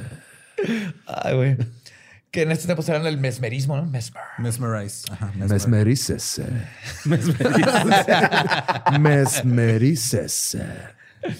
Pues bajo hipnosis, Betsy comenzó a contar una historia que es aún más aterradora que el fenómeno paranormal. Poseída por el espíritu, empezó a hablar en otra voz, le cambió la voz y empezó a hablar la voz de Kate, ¿no? Y luego cambiaba las voces porque les digo que tenía diferentes, cambiaba de voz cuando está contento, triste, Sí. a veces era como un niño. Pero si eran veces- diferentes voces o es como cuando Jorge Falcón dice que tiene mil caras. No, lo que pasa es que. Lo que pasa es que... Kate era como Gilberto Glés, imitaba Ándale, y sí, todo man. así. Estuvo sí. parodiando Kate, ¿no? Así. De hecho, sí, sí cambiaban las voces, bien cabrón, las Ok. identificaban perfectamente. Entonces, poseída por el espíritu, este les explicó lo que había pasado. ¿El mismo espíritu resolvió su propio misterio? Pues les contestó, o sea, le dijeron, ya hipnotizada, cuando le dijeron que empezó a la regresión, llegan, el espíritu empieza a hablar y le dicen, what the fuck, ¿no? Así, oye, eh, ¿qué pedo, pinche Kate? Que pues, ¿qué pedo, no? Sí. Ya cuéntanos. Ya bien cotorra, así. Ya dinos qué onda, güey. Muchas pinches voces. que- A ver, haz la voz de Goku, ya la andaban ahí diciendo, ¿no? Te, te mando un Kamehameha. Hola, soy Kate. Pues Kate dice, o la, la bruja de Bell, que su razón de existir era pro- para proteger a Betsy cuando su padre comenzó a abusar sexualmente de ella. güey. A la verga. Ok, ese- You've been protected. que empezó como a los 12 años. Ok. Les dijo que John Bell había comenzado a entrar en las noches al cuarto de Betsy y abusaba sexualmente de su No hija. mames. Así que al principio la bruja comenzó a atormentar a la niña para que acusara a su padre. Es por eso que lo primero que sucedía era que le quitaban las sábanas, imitando lo que hacía John Bell al entrar a la recámara de su hija, para intentar de hacer que Betsy no ignorara lo que sucedía, porque Betsy, pues obviamente víctima de abuso sexual, no, Sí, no no, de- qué no quería hablar. una niña, güey. y la bruja dice que por eso le quitaba para así que no se te olvide, ve, a- te- para tratar de traumarle y que hablara. güey. Y oye, ¿y por qué no Kate dijo? Porque era muy platicadora. Sí. ¿No? ¿Por qué no Kate dijo? eh, oigan, este, hay un abusador aquí. Sí, este, güey. um, eh, ¿Qué pedo, no? Ya póngale su madre, ¿no? Si va a poner dedo, que lo ponga bien ella, ¿no? O sea. bueno, Sí, creo que tiene que ver con ahorita que termine podemos oh, hay, hay más, ok, Ah, hay más, que hay más, discutir. ¿no? Después O ya de señor, ¿por qué no denunció la niña, no? O sea, hubiera denunciado en su momento, güey, también, la neta, güey, o sea. ¿Por qué hasta ahorita? ¿Por ¿Por qué hasta ella ahorita? casada en otro estado con, Sí, a través güey. de un fantasma? La Otra neta, vez, güey, la en neta. corte de fantasmas tenemos a la bruja de Blair que viene a demandar Sí, a. John Bell por abusar sexualmente de su hija. ¡Caso fantasmagórico! Ay, la doctora. Ah, Entonces, eh, Después de lo de las sábanas un rato, comienza a golpearla y a subirse sobre ella y luego sobre los demás, como cuando se le subía el muerto, es que subía arriba y los bofeteaba, imitando al papa cuando se ponía sobre Betsy y lo que Betsy sentía. ¿Al papá cuando- o al papá? Al Porque papá. ya metimos Sí, al papá. O sea, muy papá. noble la causa de Kate, pero entonces a la pobre niña le tocaba doble chinga, güey. La del Sí, papá y la y de la de Kate, güey. Sí, Sí. sí, exactamente. Pero cuando nada de esto funcionó y Betsy no hacía nada, la bruja decidió hacer justicia. Confesó que poseyó a Betsy sin que ella tuviera conciencia de sus acciones, la hizo ir al, ir al bosque donde consiguió la planta venenosa belladonna. Ok. Oh, eso sale en Red Dead, güey. Ajá. La, le- la hizo prepararla, porque no nomás, o sea, si te la comes te hace mal, pero si la preparas es más potente. Güey. Entonces preparó el veneno y se lo puso en la medicina del papá, que es lo que encontraron. La que lo cambió fue Betsy Bell. Mató a su papá. Betsy Bell Pero a como través de medio, Kate. como medio de Kate. Fue el canal. Ajá. O sea, Kate se metió en, en Betsy y dijo, ¿sabes qué? Si tú no vas a acusar a nadie, yo voy a matar a tu papá para que se acabe este tormento, güey. Y así es como finalmente, de hecho, terminó con el tormento de la pequeña Betsy, la bruja de Bell. Saved by the. Bell. Güey, est- estuve esperando un chingo para hacer ese pinche chiste, güey. Neta, güey. Eh, nombre. borré. Wow. Salud con tu bebida. Gracias. Mi- mis orines. Sí. Pero es aquí, por ejemplo, lo que yo veo. Esto fue, esto lo escribió después en su diario el esposo de, de Betsy, ¿no? Ok. Pero ya con esto podemos como que pensar más en cosas como, obviamente, esto puede ser un tipo de poltergeist. O sea, era Betsy que se estaba castigando ella misma y al mismo tiempo estaba tratando de, de ah, este, golpear a los demás y hacer otras cosas porque estaba siendo abusada. Justo el poltergeist empieza, son poderes psíquicos, ¿no? Que, el, no te- que el- se destapan en la adolescencia y con un trauma como el de Betsy. Entonces, tal vez por eso se golpeaba ella misma, porque las víctimas de abuso a veces echan la culpa, ¿no? Entonces estaba lastimando a ella hasta que eventualmente él fue y mató al papá. Y las voces. tam- Las voces, eh, pues en nomás quería ser actriz de doblaje. Eso era parte. Sí, claro, ¿no? Así. De hecho, es, es Betsy Bell Castañeda, como Mario Castañeda. Y, y desde ahí, desde ahí viene pues, La el dinastía. talento, ¿no? La dinastía Castañeda, Castañeda. claro, claro. U otra conexión que podría haber aquí es de que lo mencionan en las podcasts. Oí a, a Zabrowski mencionarlo y se conecta con el otro tema que platicamos. Es que tal vez tenía, se hizo una personalidad disociativa por el abuso y por eso cambiaba de voces y se hacía diferentes personajes la niña. Y con el tiempo la leyenda pasó de la bruja. O sea, de una personalidad disociativa que no se Ah. conocía, empezó A a, un subir ente. a un ente en toda Claro. la casa. Sí, claro. O sea, por ejemplo, la parte del presidente Jackson y así, este, ya suena como que ya le, el drama, ¿no? O sea, ya, a ella Total. le metieron la pimienta Sí, pero a la historia. todo lo que sí coincide es, o tiene, tendría sentido en esta historia, es que hubo un abuso físico y eso empezó a causar, ya sea por Claro. disociación y que tenía personalidad múltiple la niña y poco a poco la leyenda creció. Porque imagínate en eso, si ahorita es algo como el Billy Milligan, ¿no? Que es algo así que, what the fuck, que puedes... Imagínate en esos tiempos ver tu hija, obviamente está poseída. Claro, es un demonio, sí, obviamente. Sí. O si nos vamos a lo paranormal, eh, un poltergeist como en el ente, que era un poltergeist que ella, la mamá estaba creando todo eso, bueno, los hijos, perdón. Igual acá podía haber sido Betsy, que su forma de reaccionar al abuso o al trauma fue creando una tulpa, una especie de entidad que la protegía, pero era Betsy.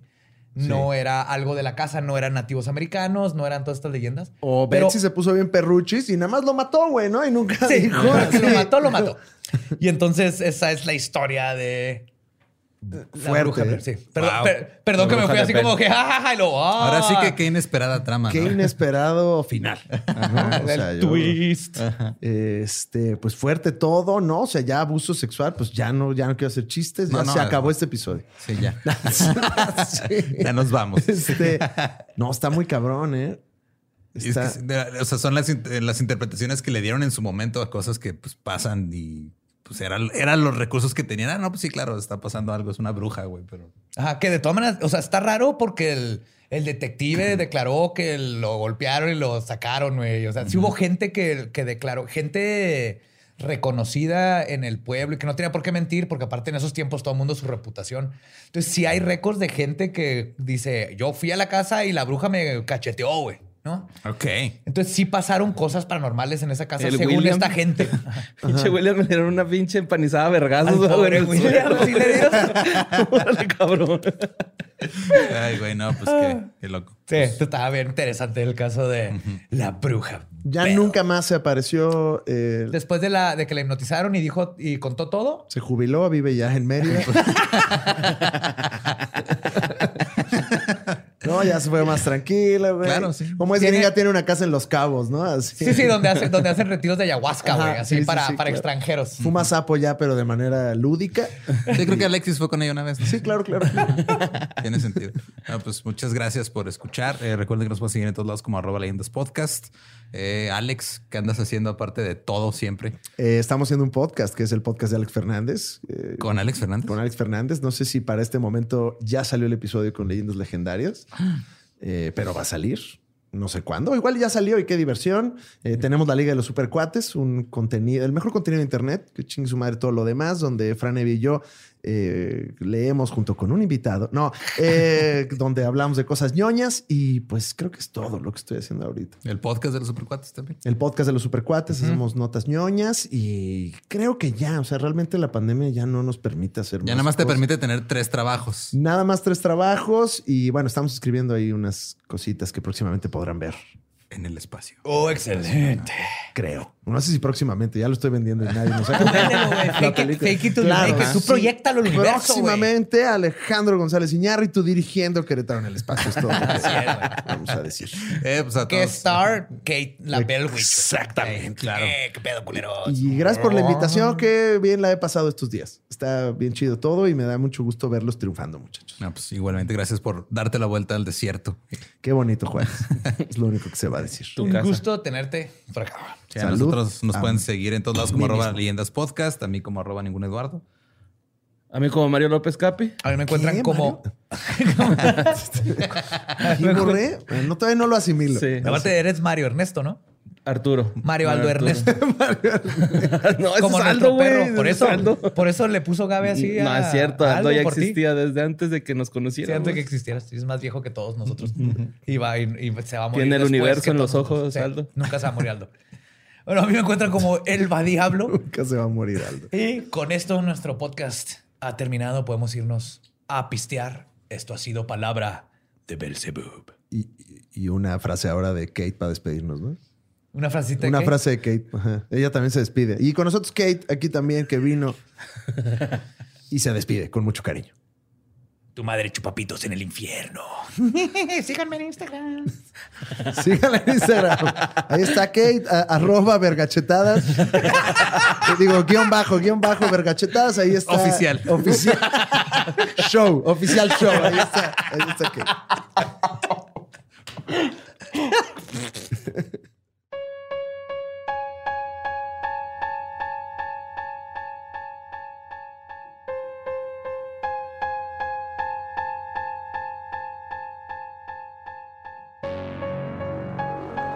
Y eso fue La Bruja de Bell, The Bell Witch Project.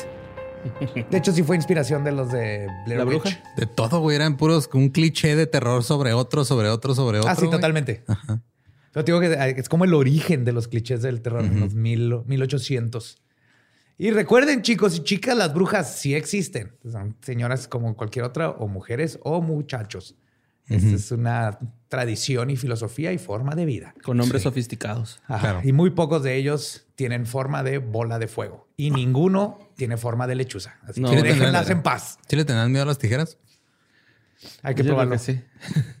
Te digo, De hecho, mi bebé uso, tiene ¿no? unas tijeras en la cuna, güey. O sea, que no ¿En la almohada- cuna? No en la, en almohada. En, donde se ponen los pañalitos a un costado, ahí hay unas tijeras. Estoy seguro que le tienen miedo a sombreros llenos de miados que te avientan a la cabeza. Oye, Esa era una técnica, tiene que ¿verdad? estar atravesado por un alfiler. Ah.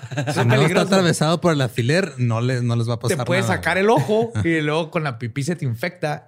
Y eh, entonces sí te va a salir bien caro el chistecito de andar ahí de- haciendo brujería. Sí, man. Así es. Y también puedes matar a un gran músico llenando uno de perfume con una manzana Oye, flotando. también.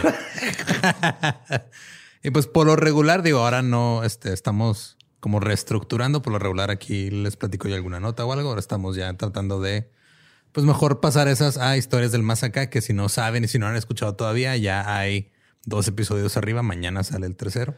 Así es. Y es este espacio donde Borre se, se remonta a sus Se explaya. este a su pasado periodístico. De este, déjame hablar, ¿no? En Late Night con Badía. Este, que me estoy mandando, hablamos del caso Chitle. Ajá. Y me estoy mandando un chorro de información, este, también de que hubo un exorcismo en la Facultad de Psicología de la UNAM. Of A ver, course. ¿Qué rollo, No carnales? Psicólogos.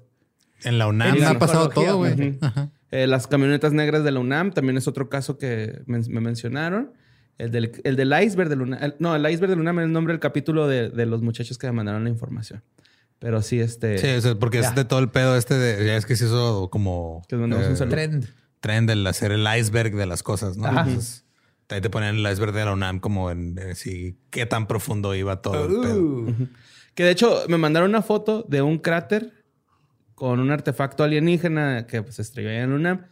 Pero esa no es el- la foto que sale en el video. No sé si ellos tendrán alguna otra fuente. entonces- No sé, pero es como la vez que Photoshop. supuestamente estaban cavando algo, no sé dónde, para ahora lo del tren Maya y luego salieron, entre comillas, Ah, las figuritas este, figuritas así que decían Made in China, güey, con la pintura toda culera. Ah, de hecho, sí, yo a todo el mundo que me preguntaba, lo más les hacía un close-up del ojo negro. Se ve perfectamente el- como el Era como pegamento, eran ¿no? como jaguares y así, Sí, ¿no? un Pero- epoxi. Ah, no, y lo, lo peor de todo es que eran figuras que tienen así elementos mayas y aztecas pegados cuando son culturas que no tuvieron contacto una con la otra. Es imposible que esté ahí pegado. Pero sí, ese tipo de cosas. Entonces, escuchen historias del más acá todos los jueves en este mismo eh, lugar. Si están escuchando esto en Spotify, va a salir. Si están viendo en YouTube, va a salir. Si están escuchando en una de esas apps de podcast que bajas del App Store, también ahí va a salir. Ustedes no se preocupen. Así es. Y entonces ahí, vamos- ahí es donde nos vamos a verdaderamente adentrar, porque siempre era así como de corrido al final de los episodios la información. Sí, y por eso ya la vamos a tratar ahora sí con cariño. Sí, pues, este, Con suavidad. Y suavidad. Un cariño suavidad, güey, ¿no? Cuando, cuando he sido suave con un tema. Rico, suave. Ok. ¿Cómo se llamaba ese güey? Rico Suave, ¿verdad? Era su nombre de artista. Sí. Ay, güey, se me fue el nombre, güey. Y la otra vez estuvimos hablando de él. No me acuerdo. Gerardo. Gerardo. Gerardo. Gerardo. Ajá. Mi nombre es Gerardo.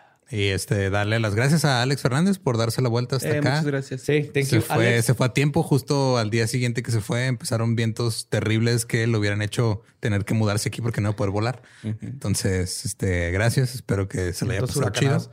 Qué bueno que salió porque si no se hubiera muerto de hambre porque no sabe prender el carbón. Te mandamos un abrazo, Alejandro. ¿No Sí, sabe? Alex. ¿No sabe prender el carbón, Alex? ¿Has visto sus manitas? No, no aprendió. Pero yo he visto, yo he visto historias en, en- en su casa donde está, él está haciendo carne asada, güey. Me, me ha mentido todos estos. ¿Lo todos viste meses. prender el carbón? No. There we go. De seguro le echa fogatol. Te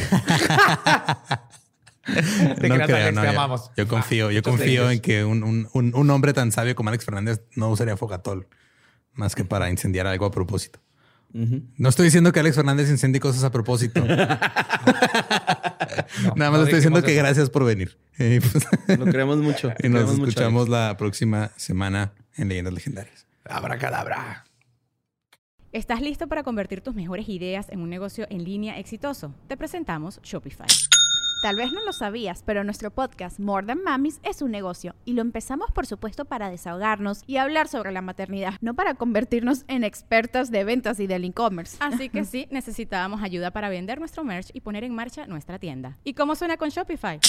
Llegó otra venta. Shopify es la plataforma de comercio que está revolucionando millones de negocios en todo el mundo. Ya seas un emprendedor desde tu casa o desde donde sea, Shopify es la única herramienta que necesitas para iniciar, administrar y hacer crecer tu negocio sin dificultades. Con Shopify puedo gestionar pedidos, envíos y pagos desde cualquier lugar, brindándote toda la información y estadísticas de tus ventas al detalle. Regístrate para un periodo de prueba con tan solo un dólar al mes en shopify.com barra sonoro, todo en minúsculas. Ve a shopify.com barra sonoro para llevar tu negocio al siguiente nivel. Shopify.com barra sonoro. Es año de jugar la trivia legendaria. ¿Crees que sabes más que Borre? ¿Crees que sabes más que Lolo? Prueba, prueba, prueba tus habilidades con la nueva trivia, trivia, trivia legendaria de leyendas legendarias. Disponible en Amazon.